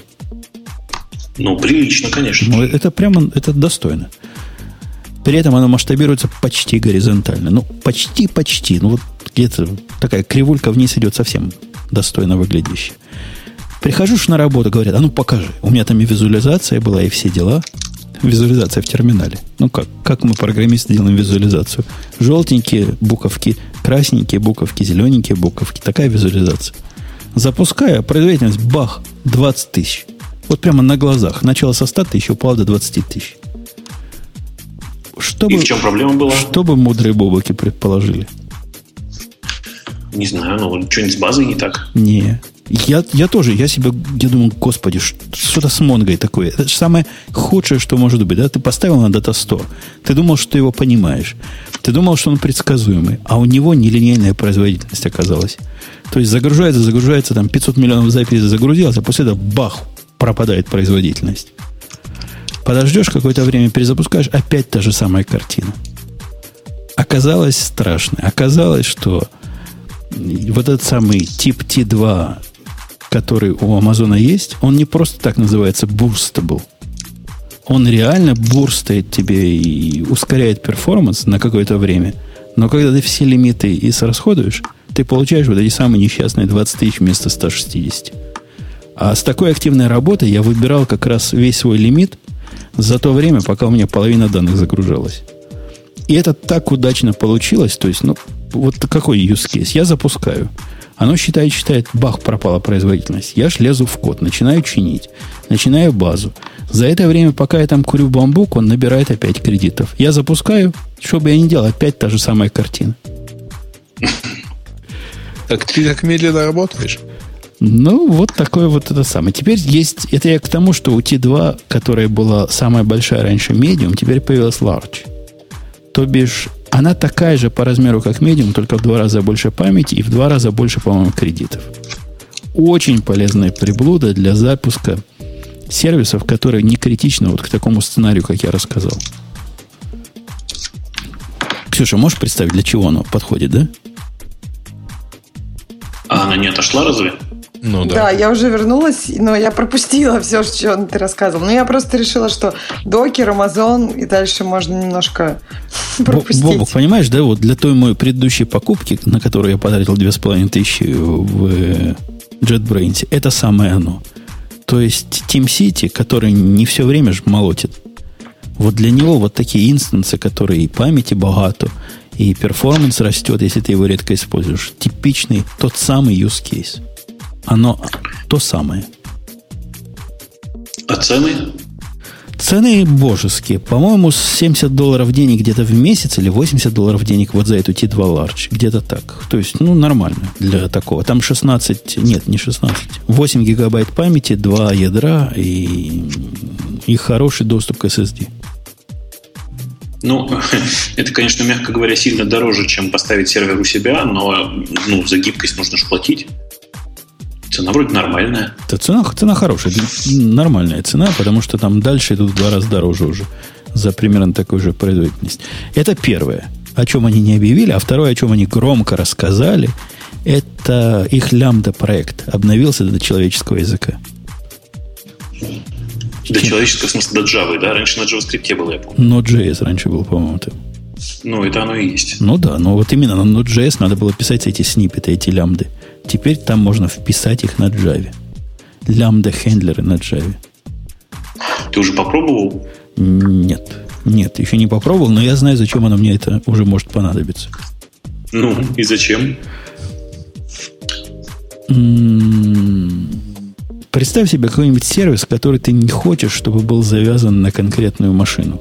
И не хочешь его обкладывать всякими лидерами и всякими регистри, всяким. Самый простой пример.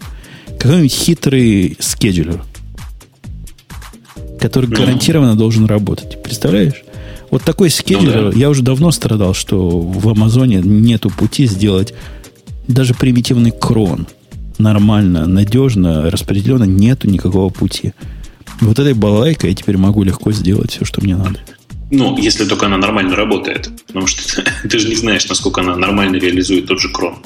Ну, насколько я, она регулярно работает. Я не знаю, но я, я проверю и доложу. Я надеюсь, что будет нормально работать, куда она денется.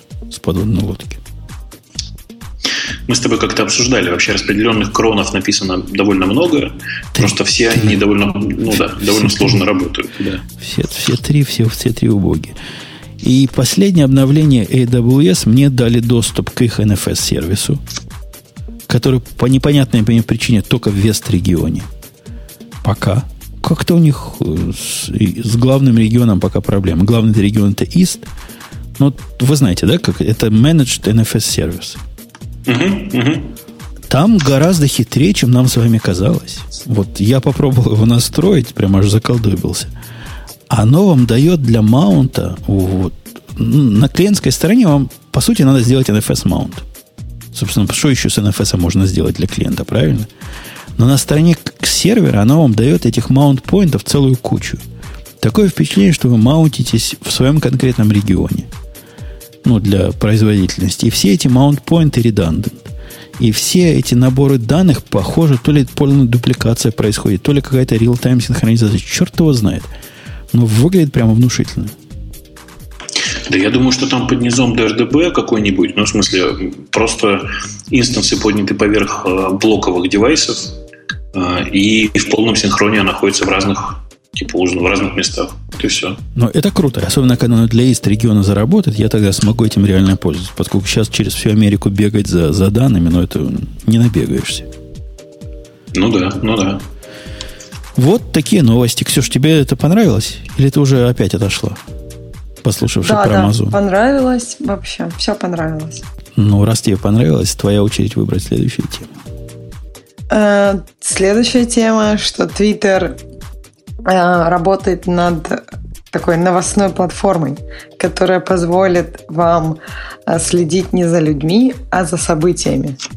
Подожди, Мне кажется, а, а хэштеги это... это не про это разве?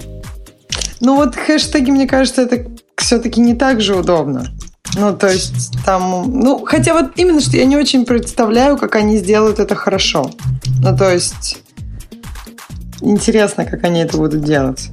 Ну, я вот вижу единственный вариант, как, как делают иногда компании, например, там вот, когда были какие-то ипловые ивенты, а там сидит кто-то там, может быть, гру- там несколько китайцев, которые выбирают твиты, и потом они постятся одним стримом, э, то есть твиты разных людей, но про этот ивент и постятся каким-то отдельным стримом. То есть это не по хэштегам. То есть, во-первых, человек может не всегда указывать хэштеги, а твит его может быть интересным. С другой стороны, Э, ну, да, то есть может быть очень много твитов с этим хэштегом, но они все какие-то об одном и неинтересные. О, есть, а вот понятно, волшебным ш... образом они, значит, как-то интересно это сделают. Мне кажется, они вводят сущности сверх необходимого. Бобук, если ты будешь щелкать клавиатурой, мы тебя накажем. Может быть, знаешь, я прям, прямо сейчас ничем не щелкаю, но э, Знаете, я пытаюсь вообще понять. Может, Бобук зубами? Я пытаюсь понять, в чем вообще прикол этого, этой штуки, потому что таких сервисов, судя по описанию, довольно много. которые, знаете, Ксюша, я тебе сейчас расскажу, как э, там на самом деле отбирались э, твиты на WWDC. Это вовсе не по хэштегам, это по геолокации. Так То у тебя может быть очень... Там не было повторяющихся твитов. Я просто, например, даже у меня в ленте, когда я слежу не, не, не, за каким... Они отбирали, там сидели действительно ну, толпа люди. китайцев, которые руками да, отбирали. я же говорю, конечно, люди. Да. То есть на, на одно... А, ну я, пон... я согласна. Но это тоже не очень хорошо, потому что... Э, почему геолокация не, не решает всех проблем? Потому что если есть веб-стрим, ну, то есть если это видео видят там по всему миру, то может быть очень много твитов, которые а, ну, не в этой геолокации, где-то в другом месте, но интересные и значимые, и хорошо бы иметь в своей ленте. То есть я, я, я тут не вижу способа. Хэштег не работает, можно его не указать. Геолокация не работает, если есть э, трансляция. То есть получается, что не очень... Ну, то есть просто поиск по этим словам, в общем-то, работает. Ну, и потом сидящие люди, которые отбирают что-то интересное и не дублируют. Но я не вижу другого способа, кроме как людьми это делать, и поэтому уверен, что у Твиттера, у Твиттера в очередной раз получится, как бы это сказать, сесть в лужу. А, а я правильно понимаю, что у них теперь Дорси, да, за главного? Вот Сережа, наверное, знает. Ну, Сережа. за временного главного. Ага, ну тогда а тем более. Настоящего, что, что у них? Ну, ну а есть... настоящий будет выбираться, потому что Костоло ушел. Э, Дик Костелло, который был последние два года генеральным директором, ушел с поста. Это, кстати, еще одно увольнение. Я вот слышал, да, почему, какие случаи, месяц. почему он ушел. Грей, наверное, должен знать. Ну, как вам сказать, две недели назад ничего не предвещало, когда он э, рассказывал, там, давал интервью. Вот, хотя, как они утверждают, это планово, это там прорабатывалось и так далее ну, наверное, прорабатывалось всем, всем, всеми, кроме него. Э, ходят слухи, что это связано со слабыми финансовыми показателями компании, потому что ну, никак Твиттеру не удается добраться хотя бы до безубыточности, не говоря уже о прибыльности. Угу. Ну, и при этом они, очевидно, ну как, перестали расти буйно, то есть э, нельзя уже оправдывать э, оправдываться, что вот, ну да, там мы не жутко прибыльные, но зато же вон как растем. И сейчас этого уже нету. И они как-то вот им не, не удается нащупать надежную, как это было с Фейсбуком, надежную бизнес-модель. То есть они вроде бы как... А вы знаете, телеви... я... ну, они как-то мигают в сторону телевидения. Я, в принципе, за увольнение их SEO. Я вам скажу почему. У меня тут вот этот последний мой анализ, которым я занимался последние две недели, занимается определением некого спуфинга. А спуфинг по определению возможен только для бумаг, которые вот такие «э», всякие левые бумаги. Потому что, например, Apple заспуфать прямо это здоровья не хватит. А Twitter прямо спуфает вовсю. Я теперь это вижу вживую. То есть, видимо, они как-то не очень хорошо себя чувствуют. Во всяком случае, их Нет, акции... Финансово они себя чувствуют, э, откровенно скажем, непонятно, потому что, я же говорю, у них нету, давайте выразимся так, надежной стратегии монетизации. То есть они вот не нащупали. Конечно, у них есть всякие вот эти promoted tweets и прочие вещи. А, и у них есть там какое-то вот большое понимание, они там пытались продавать ну, они продавали доступ э, ко всем твитам к Firehouse. Они э, пытались строить какие-то совместные решения, например, с телеканалами по мониторингу твитов там и выстраиванию какой-то там обратной связи. Такая замена пиплометром, по всей видимости. То есть там много было всяких разных рассказов, но это все какие-то там разовые штучные решения, которые вот не выросли в индустриальное что-то. Окей. Ксюша, я, когда тебе давал слово, я вовсе надеялся на то, что ты выберешь другую тему, а не эту. Какую-то очень жестко техническую? Ну, про Потому докер. Что про докер, Apple Amazon. biggest, biggest, так сказать, news, ну, да, о котором да, никто ну, не говорит. Я думал, ты-то скажешь. Все, не, все я, молчат. Я об этом, мы об этом говорим. Ну, то есть я когда они это объявили, я удивилась, что никто на это не обратил внимания. Я там прямо во вторник или когда там это на следующий день как-то для, пошла... для, для неинициированных объясни. Это речь идет про что? Ну, в общем, э, Apple объявила э, о том, что теперь в App Store э, будут заливаться приложения э, в как, так называемый LLVM Intermediate Representation. То есть LLVM э, компилит код вначале в внутреннее свое представление, а потом уже в, ну, пер, э, э потом уже компилит в, дева, ну, в, в код, который будет запускаться непосредственно на девайсе. То есть поэтому э, LLVM э, ну, так хорош, что ты можешь, например, легко поддержать девайс. Тебе для этого не нужно не писать ничего связанное с реальным, с поддержкой программных э, языков программирования. Ты просто пишешь поддержку э, как бы э, транслирование кода, их внутреннее репрезента... представление на свое, на свое устройство. И то же самое, что очень легко поддержать язык программирования. То есть тебе сразу, ты просто пишешь, э, как бы поддерживаешь свой язык программирования, и это, этот язык программирования стан, становится доступным на всех устройствах, которые поддерживают LLVM. Почему Apple может это делать? Первая причина, которая сразу приходит на ум, когда ты это видишь, то, что Apple, у Apple есть планы сменить процессор. Сейчас для часов это обязательно, то есть для часов ты не можешь залить в App Store код для, начиная, я так понимаю, уже Хотя, наверное, уже просто вот как iOS 9 отрелизить, нельзя будет залить код э, в, в уже в скомпилированном бинарнике, только вот в этом внутреннем представлении. А для iPhone это сейчас будет э, опцией по умолчанию.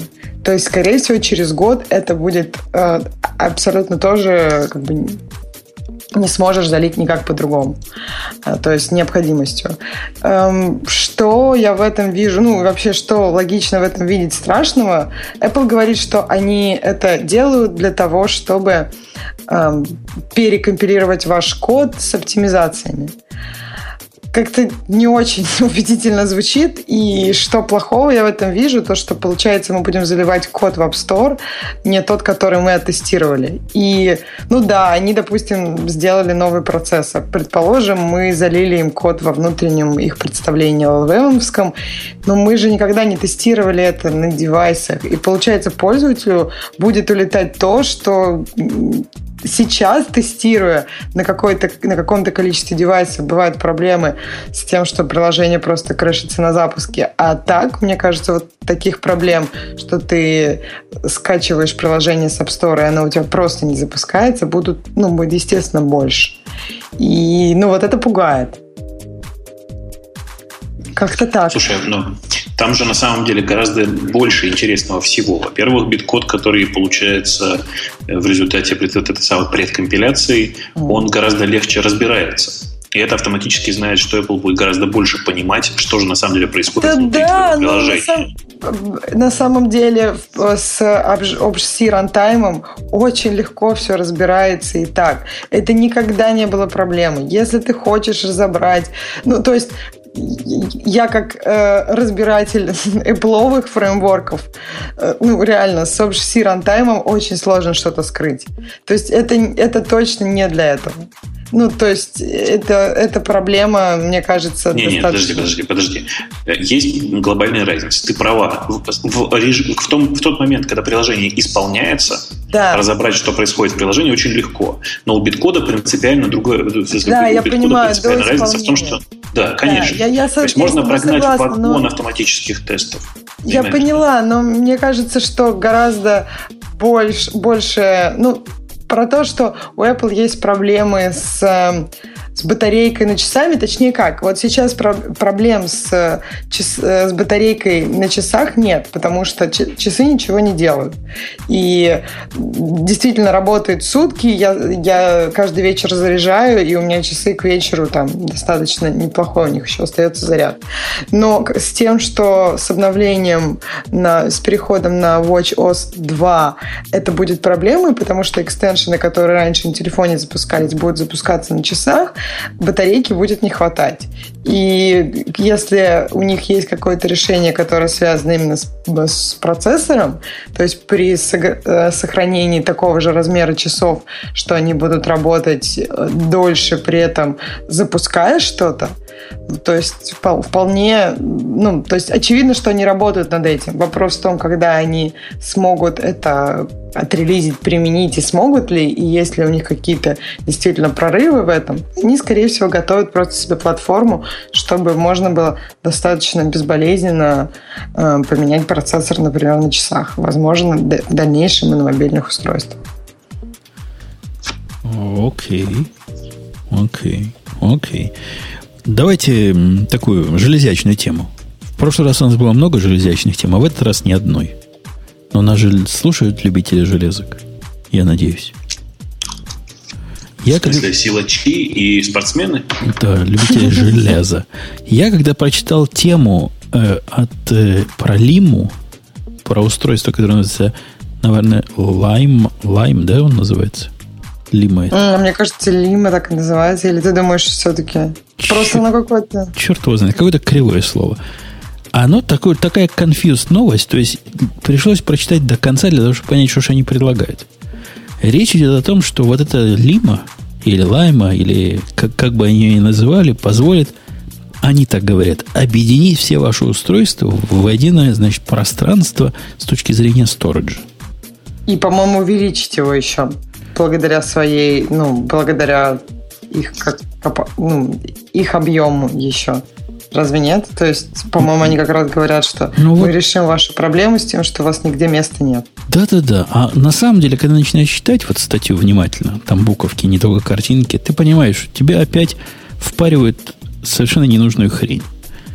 Речь идет Флешку. о том, что они дают тебе коробочку, в которой с одной стороны, значит, э, сеть, с другой стороны USB а с третьей стороны к этому USB подключается твой диск. Собственно, и это все.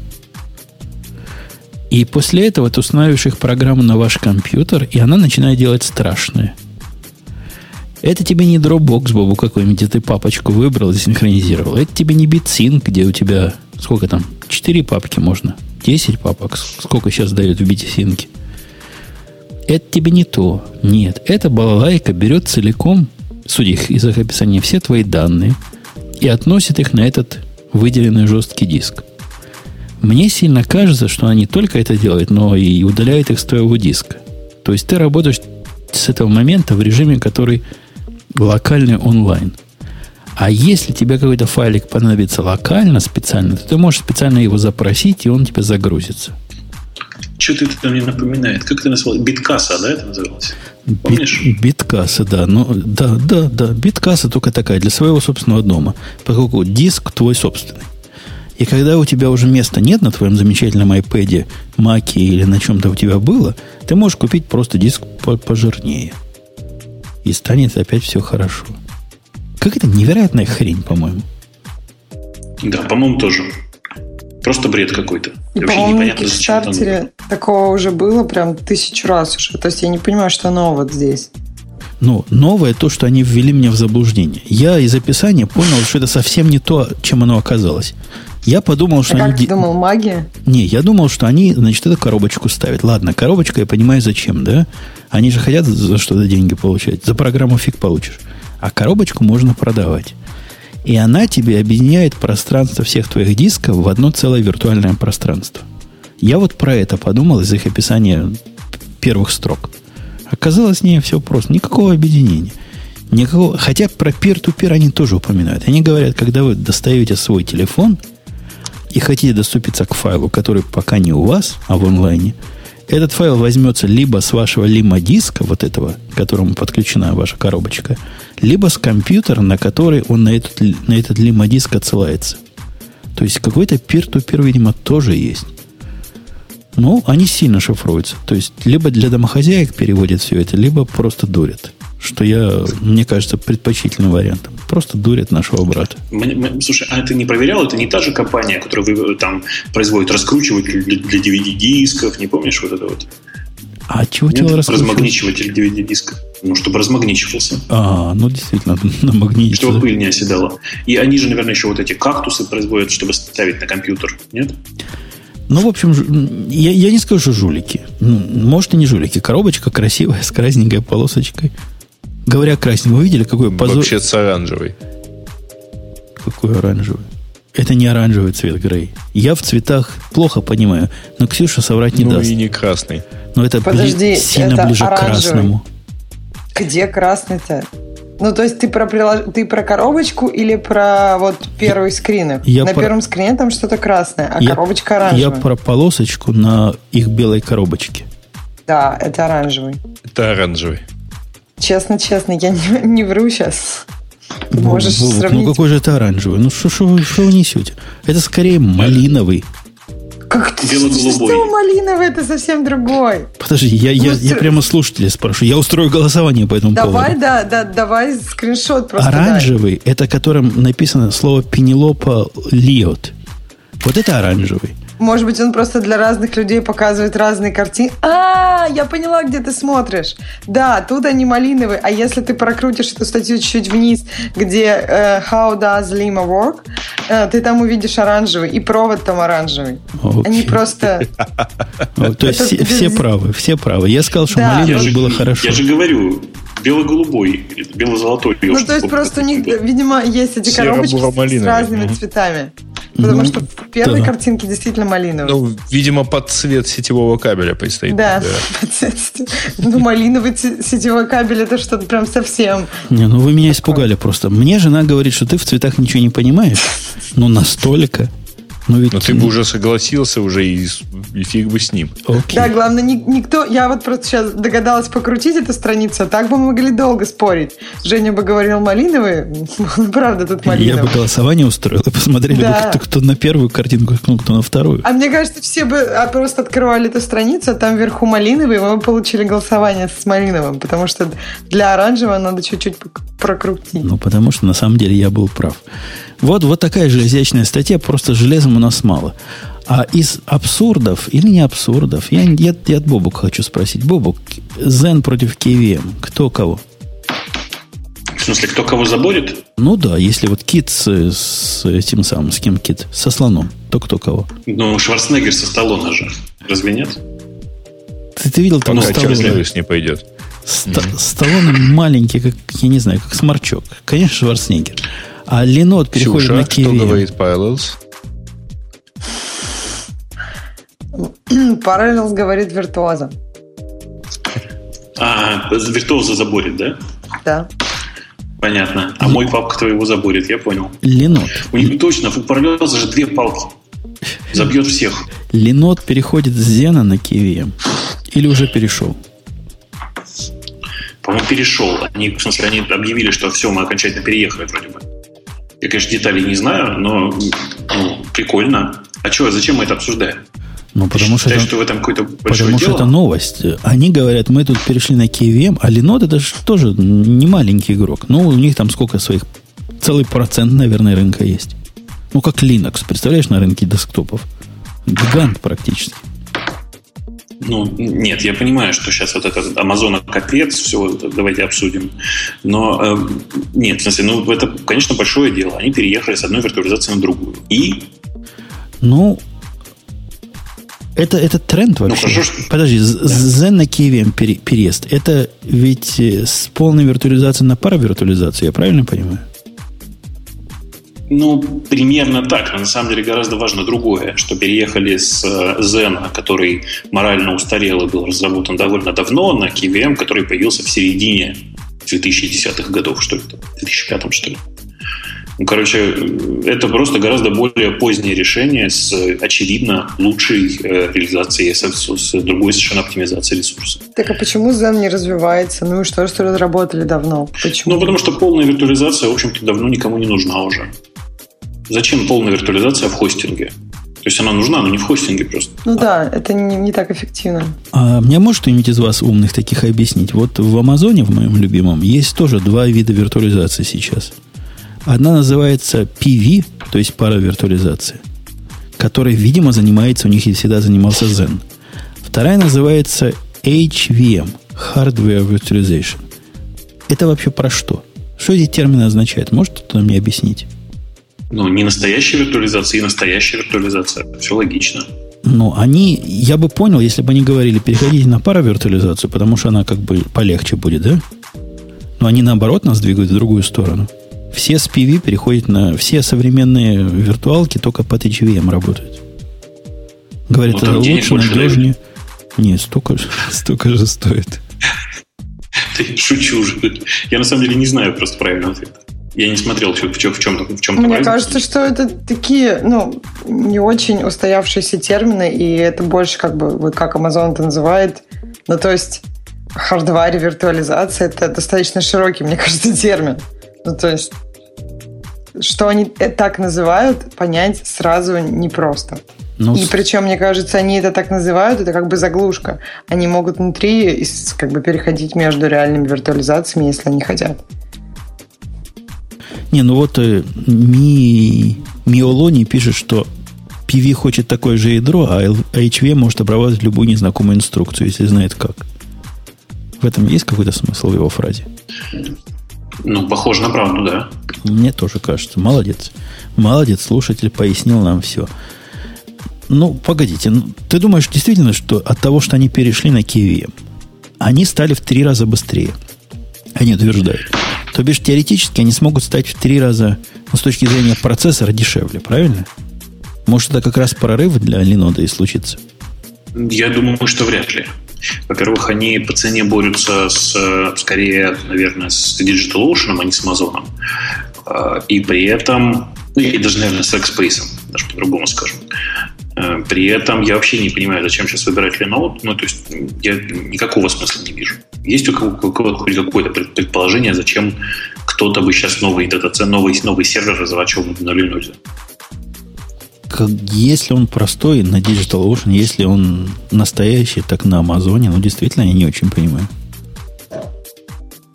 Ну, мне кажется, что это просто уже какое-то наследие, просто пережитки прошлого. Давайте от них отказываться и, и вообще Linode не обсуждать. Давайте лучше еще лишний раз э, запустим промо DigitalOcean, я считаю. А они, они конкуренты? Да, конечно, конечно.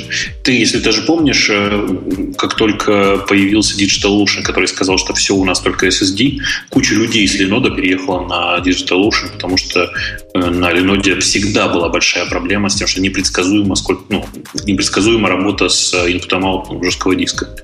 Всегда. Не, ну вот теперь ты пояснил, зачем Linode нужен.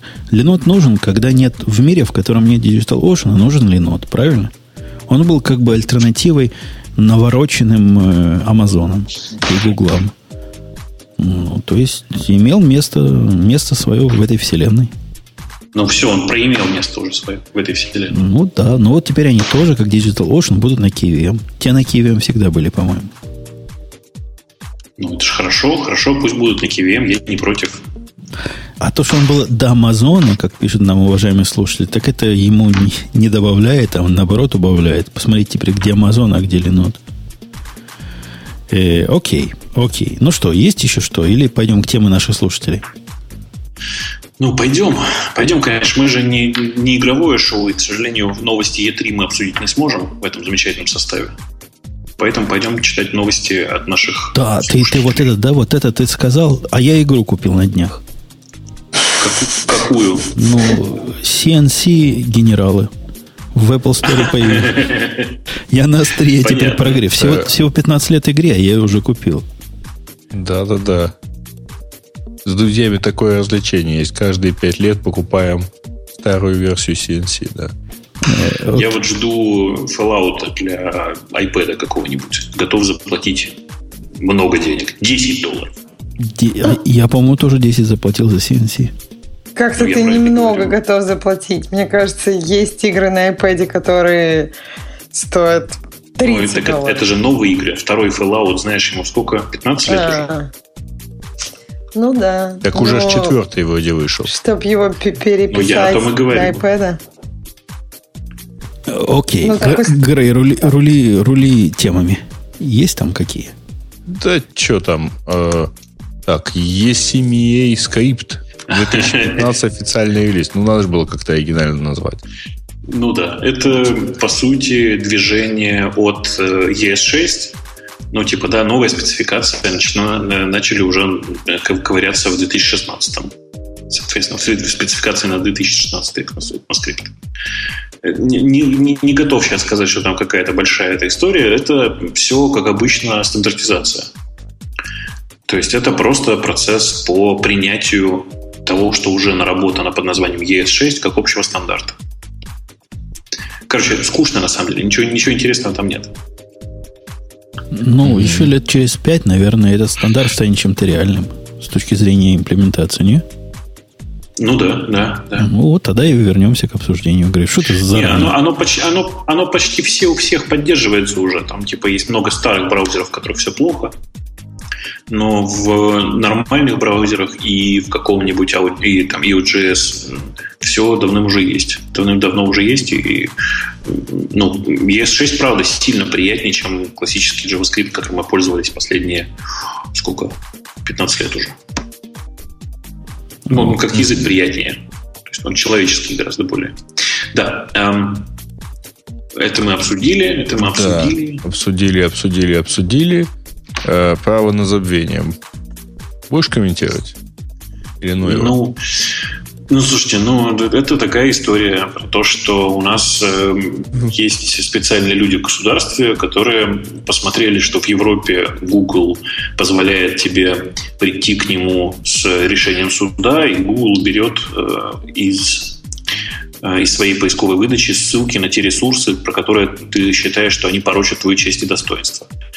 Вот. Но решили все сделать с русской смекалкой. Например, решили, что никакого решения суда здесь не нужно, а пусть поисковик сам разбирается. Значит, нужно, типа, нужно это удалять, и все. Человек пришел, сказал, удалите про меня. Вот эту ссылку, вот эту и вот эту.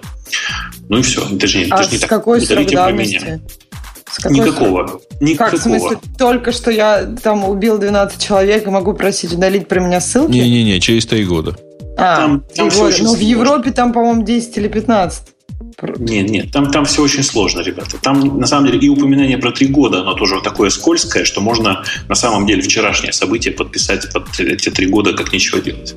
Короче, там действительно все очень скользко сейчас, и работа над этим документом еще ведется, никакого там реального решения пока нет, но я боюсь, что оно ровно в таком виде, в каком оно сейчас есть, в неприятном для всех, туда пролезет. При этом, ну, нужно же понимать, что, типа, это такое будет, такие новые правила игры будут для всей страны. Ничего не поделаешь тут. Так а почему ну, да. ты думаешь, решили это сделать? Ну, то есть это, это как-то, знаешь, похоже на... Хотя я не знаю, то есть э, просто почему, любой... Смысле, почему? Ну, потому же, почему в Европе решили? В Европе просто там, ну, достаточно, ну, как бы, и там есть срок давности, во-первых, во-вторых, решение суда. То есть мне эта идея как-то, ну, то есть не очень нравится, но она, по крайней мере, как-то более, ну, как давайте, адекватна. Давайте так скажу, что тут... мы тоже, мы тоже считаем, что все это должно делаться по решению суда, но тут как бы как, как обычно все. Вот. На самом деле напомню на всякий случай, что Google в Штатах убирает подобную информацию просто по первому обращению, по сути. Э, и я по-прежнему считаю, что это очень совершенно тупиковое совершенно действие. Делать, так делать просто нельзя. Но тут ничего не поделаешь. Типа есть такие моменты, в которых не э, как это сказать, не общество драйвит технологии, а государство, которое приходит и говорит, надо так. Будут новые правила игры, к сожалению. Слушай, ну, в смысле, я... А эти правила, да. ну, бог, бог с ним, с подоплекой. Подоплека там, конечно, сомнительная, вопросов нет. А с точки зрения техники – Вообще это реализуемо полностью? Это бред, если очень коротко. Ну, потому что, давайте прямым текстом тебе скажу. Ну, представь себе. Ну, пришел к тебе человек и говорит, вот список урлов, убери их, пожалуйста, вот, типа, это все меня порочит. Ну, ты понимаешь, что если к этому урлу дописать решетка один, то URL по-прежнему, ну, URL будет другой, а информация там в нем будет такая же. Не, ну это ты Слушай, ну там на самом деле, там же вообще другое, э, другой формат требования может быть. Можно пойти Например? и сказать, вот есть такая-то информация, надо удалить все, что может там про нее свидетельствовать. Да? Ну, это, это, фактически просто, это фактически просто невозможно. Потому что, напомню ну, еще раз, есть современный, да, современный state of art понимание текста, ну, вообще никак, например, не понимает сарказм. Да. Это мой, ну, вот пойдет некто и скажет, уберите фото, э, любую информацию о том, что я за Собчаком портфель носил, да? Ну, да. Три года прошло. Так. Примерно так. Но я не знаю, как, как вообще предполагается в реальности реализовывать.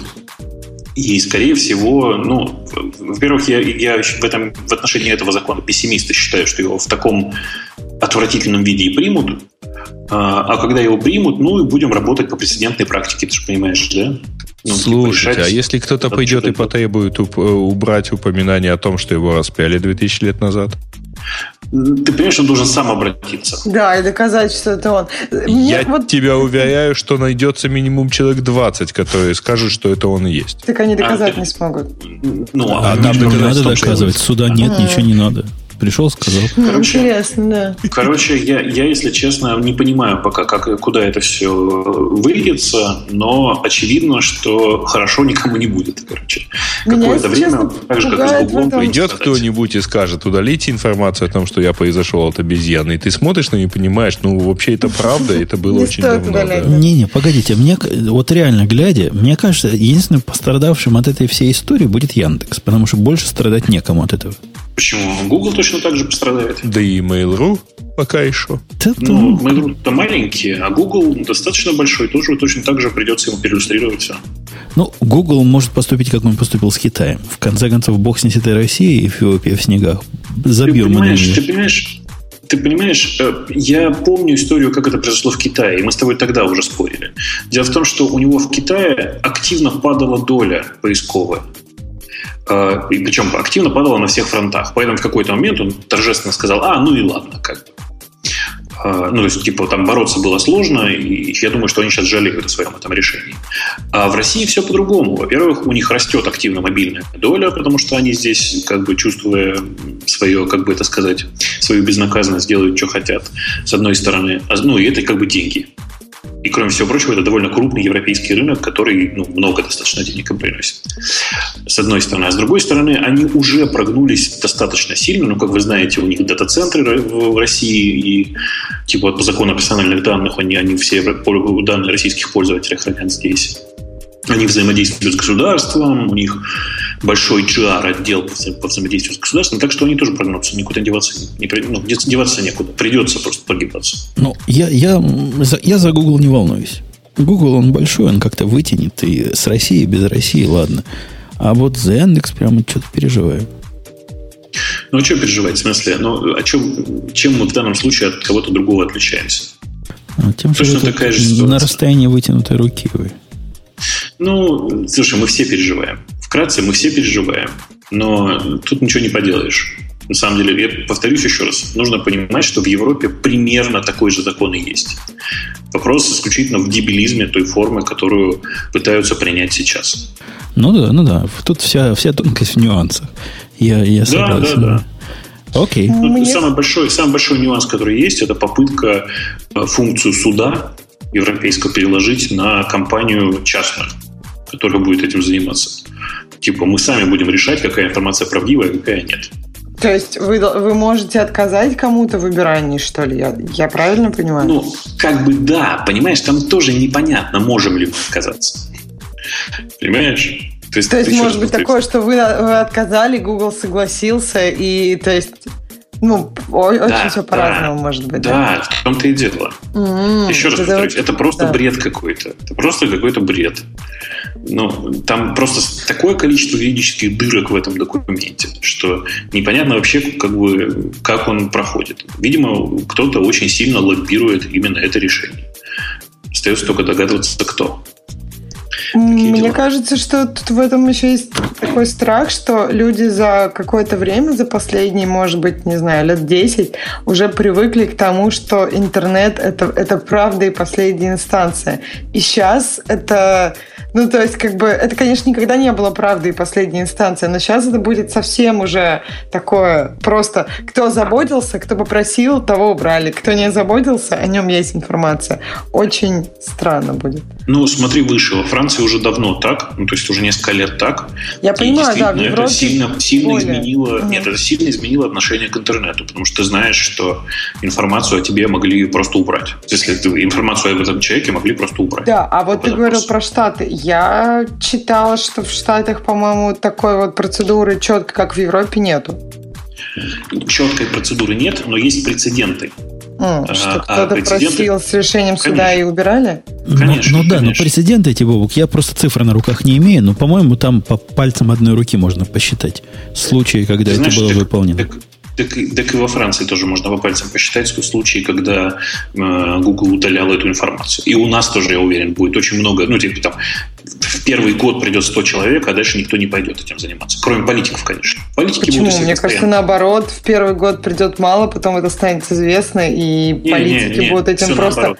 Раз в нет, день пользоваться, нет? Не, не, я же говорю, это все кроме политиков, потому что политики, они и в Европе, и у нас совершенно одинаковые в этом отношении. Это понятно. Им всем хочется про себя все убрать, не дай боже, чтобы о них что-то хорошее или плохое написали. Нет, ну так это же очень да. удобно, не знаю, нашли тебя с любовницей где-нибудь, фотографию выложили, на завтра ты попросил, все, уже не нашли тебя с любовницей. Я на самом деле давно думаю, что нужно замутить такой, знаешь, арт-проект небольшой. А, ну, типа построить такую, значит, страничку в интернете, куда выкладывать информацию какую-нибудь такую среднеприкольного содержания, которую принципиально забанить от всех поисковых роботов. Ну и тупо показать, что есть э, другие способы, как ты понимаешь, получения информации. Ну, то есть, например, окей, в, в поисковой системе нельзя, но в социальных сетях они будут расходиться только так. Ты, ты знаешь, Еще Боб, Бобук термин такой в биржевой области называется dark pools. Ну, конечно. Вот нам надо такие pool организовать в интернете. Несколько, причем независимых. Один буду я вести, другой будешь ты вести. У нас у каждого будет свой pool. Но надо сказать, что э, регуляция уже и до них добирается. Так что недолго, и когда и до этих черных Подожди, интернетов... Как, как можно регулировать dark pool? Ну, новые, но, новые регуляции, как раз я этим пока еще не занимаюсь, но в сентябре начну заниматься как раз регуляцией комплайенсом для даркпулов. Пришел законодатель, велел, отчеты положено такие, и будут как миленькие выдавать. Обама, ну, Обама наш, наш маркетинговый департамент. Это убивает весь смысл даркпула наличие всего, всей бюрократии вокруг. Ну, они не требуют детального, так сказать, описания, они требуют статистик э, качества выполнения. Ну, окей, ладно, я почитаю потом. А что, есть еще какие-нибудь новости интересные? Mm. Да, честно сказать, не очень. Почему уволили китайца, но это у тебя. Так... Жень, почему ты уволил китайца? А почему Володька усы сбрил? Скажите, товарищи, почему Володька? Я не знаю, какого китайца уволили, кто уволил. Я не в курсе. Прямо как-то... В общем, не уволили китайца. Мимо меня прошла эта новость. Ну что, на этой замечательной да. Идет... Что да. китаец остался, и рассказы про него еще будут. Мы О. все очень рады. О, да. да. У меня с китайцем, вы вот смеетесь, у меня предстоит с ним провести годовое ревью. А? Вы можете представить себе эту картину? И, причем я собираюсь перейти не выпивший кофе, то есть такого злого меня, который не выпивает кофе, ты, Ксюша, к счастью, никогда не видела. Ох, да, а вдруг он кажется, тебе споет что-то? Сразу... И а после... почему тебе? Ты его как бы теперь, ты или всегда ты был его начальник? Ну, я как бы начальник над ними, над всеми. А, но mm. просто вот это, такой разговор, он в основном наш директор делает. Это такой административный разговор. Но тут разговор уже не до административности, а как бы давать ему по шарам, чтобы последняя попытка в мозг ему вкрутить. Хотя не, он все не так плохо. Отвечая на прямой вопрос, прогонять его или делать из него человека, я ответил, что нам лучше все-таки делать из него человека, чем прогонять. А вот представь, сделаешь из него человека, а он потом хоп и уйдет. Ну, ничего, ну что поделаешь, такая судьба, значит. Ну, мы, мы, мы пытались, мы, мы улучшали мир, мы делали все, что могли.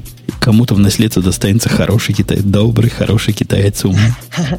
Так, ну, а почему ты считаешь, что надо делать из него человека? Потому что ты видишь в нем какие-то начала хорошие? Или просто людей любишь делать? Потому что дефицит на рынке труда. А, понятно. Слушайте, есть... там, да, простите, я этот самый, я пошел дочитать темы, в смысле, дочитать, дочитать вопросы наших пользователей, слушателей, и обнаружил там прикольный вопрос.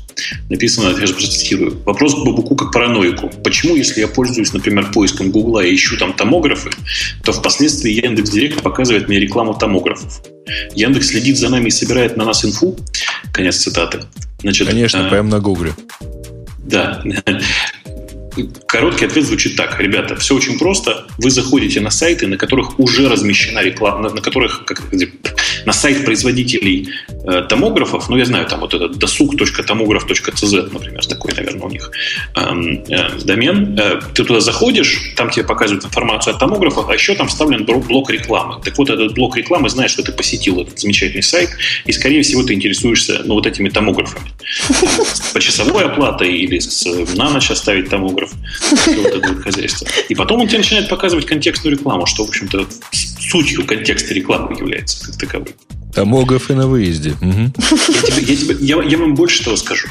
Если вы будете искать томографов не в России, а где-нибудь за рубежом, ну, например, э, поищите томографов в Голландии, томографы в Голландии, то потом, если на этих сайтах была установлена э, контекстная реклама от э, Гугла, то потом на других сайтах вам Google будет показывать рекламу этих замечательных сайтов и этих замечательных томографов, причем всяких и белых, и черных, и, и Затянись еще томографов. этими томографами да. и выпей чаю. Да, да, ну, я, короче. я помню, был крутой сайт «Все томографы Москвы». Короче, короче, я к тому, что, я к тому, что э, контекстная реклама, она не только показывает тебе рекламу, но еще и собирает информацию о том, на какой сайт ты зашел, если там эта реклама показывается. Угу. Ну да. И, собственно, так это все и работает, причем работает реально у всех. Это не в смысле, то есть, отвечая на ваш вопрос, Яндекс следит за вами и, типа, эм, следит, какими именно томографами вы интересуетесь? Да, конечно, следит. Да. Все Мне рекламные сети за вами следят. Просто мог сказать, да, следит и не отвечать так долго, потому что и так все понятно. Самое ну, расстройство... Кажется, в этом, что ты, например, уже купил этот томограф, там, не знаю, провел с ним час или сколько надо, а тебе все равно продолжают эти томографы предлагать и ну, предлагать так, и предлагать. Так, так, томографы такое дело Слушай, никогда много не бывает. С томографами-то ладно, а вот когда мне в... У меня там совершенно смешные ситуации получаются. Когда у меня в э, сервисе под названием, например, Таипет а, значится ну вот, элемент поездки, этот элемент, причем Таипет его сам импортировал, распарсил, и показывает, что это билет бизнес-класса, и ниже идет ссылочка про апгрейд до, до премиум эконома. Вот здесь, так сказать, какой, то сказать, нужен разумный этот. Ну, то есть ты, понятно, ты, что да, там Яндекс с Гуглом могут не знать про то, что ты в закрытой зоне э, сайта купил этот томограф, например, и точно не видит видеочат про то, как ты его покупал. Ну, да. Слушай, скажи, пожалуйста, у меня к тебе корыстный вопрос про Трипит. А ты же туда из букинга присылаешь э, письма, да? Пересылаешь? Да, вот последний год они туда не присылаются. Да, э, ты знаешь, да, почему? Я устал с ними разбираться и просто там забиваю. Ну, а... есть, корот, есть, есть короткий ответ. Дело в том, что они не понимают ни, э, письма от букинга на неанглийских языках. Только английский. А теперь, внимание, вопрос. Вот кто пользуется букингом или слушает сейчас нас и работает в букинге? Слушайте, сделайте, пожалуйста, хоть какую-нибудь настройку, чтобы мне письма на английском приходили от букинга. А там можно сделать настройку? Я сделала... Фигу. Не... Давай, come on. Сейчас вот зайди, в аккаунте помен... заходишь в свой аккаунт, Booking.com, да, я ну, именно в настройки Ты не своего, понимаешь, там, ты профиля. все письма будешь получать, ты все будешь видеть да, на английском. все будет на английском. Ну, мне, я, Нет, у меня а была письма такая мне приходят по-прежнему по-русски, дорогая. Прикинь? Я... У блин, меня вот... английский интерфейс. Поверь, вот я тебе серьезно говорю, у меня английский интерфейс. У меня английское все. Я хожу по, э, типа, по американским гостиницам. Мне Booking присылает русское письмо с подтверждением. Это бред просто вообще Может быть, тебе тогда в этом просто попробуй, знаешь, что... А хотя... У меня э, в браузере Прайм... поставлен английский интерфейс. Да, вот в браузере у тебя тоже... У меня английский я... интерфейс поставлен. А ты, ты еще, проблема, Бобок, в винде выберешь, у тебя регион американский в своей да. винде. Нет, винды нет пока. Я постараюсь поискать где-нибудь винду. Поставь вот винду и выбери английский, так. да. Короче, дорогие чуваки из букинга, вы же, я знаю, что кто-нибудь из вас наверняка нас слушает.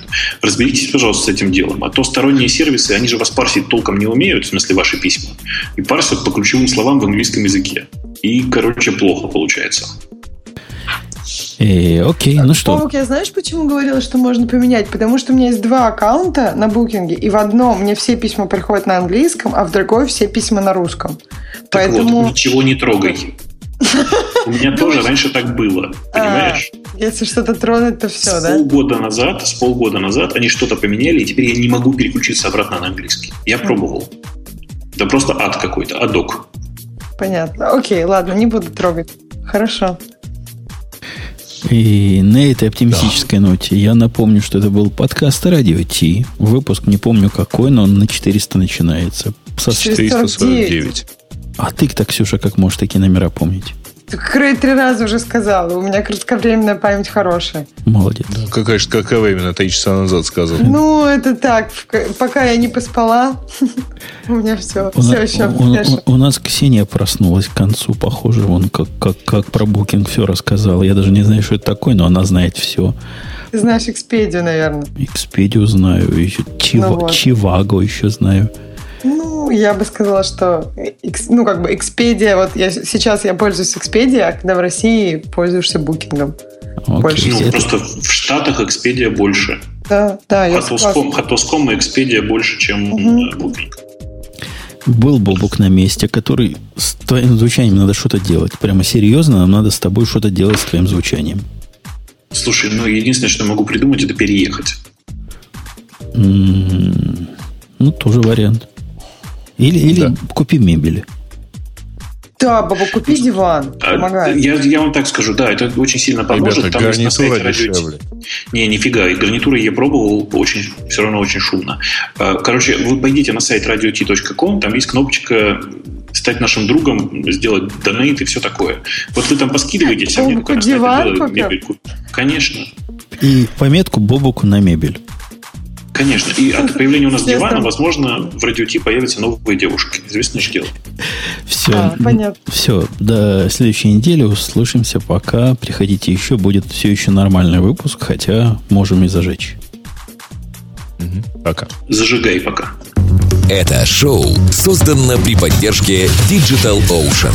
Digital Ocean – провайдер доступного облачного хостинга. Всего за 55 секунд и 5 долларов в месяц вы можете создать свой облачный сервер в одном из дата-центров, расположенных в Нью-Йорке, Сан-Франциско, Амстердаме и Сингапуре, и управлять им с помощью простой, интуитивно понятной панели управления или воспользоваться мощным мощным API. Начните прямо сейчас. Введите промокод RadioDefist при регистрации и получите 10 долларов бонуса на аккаунт.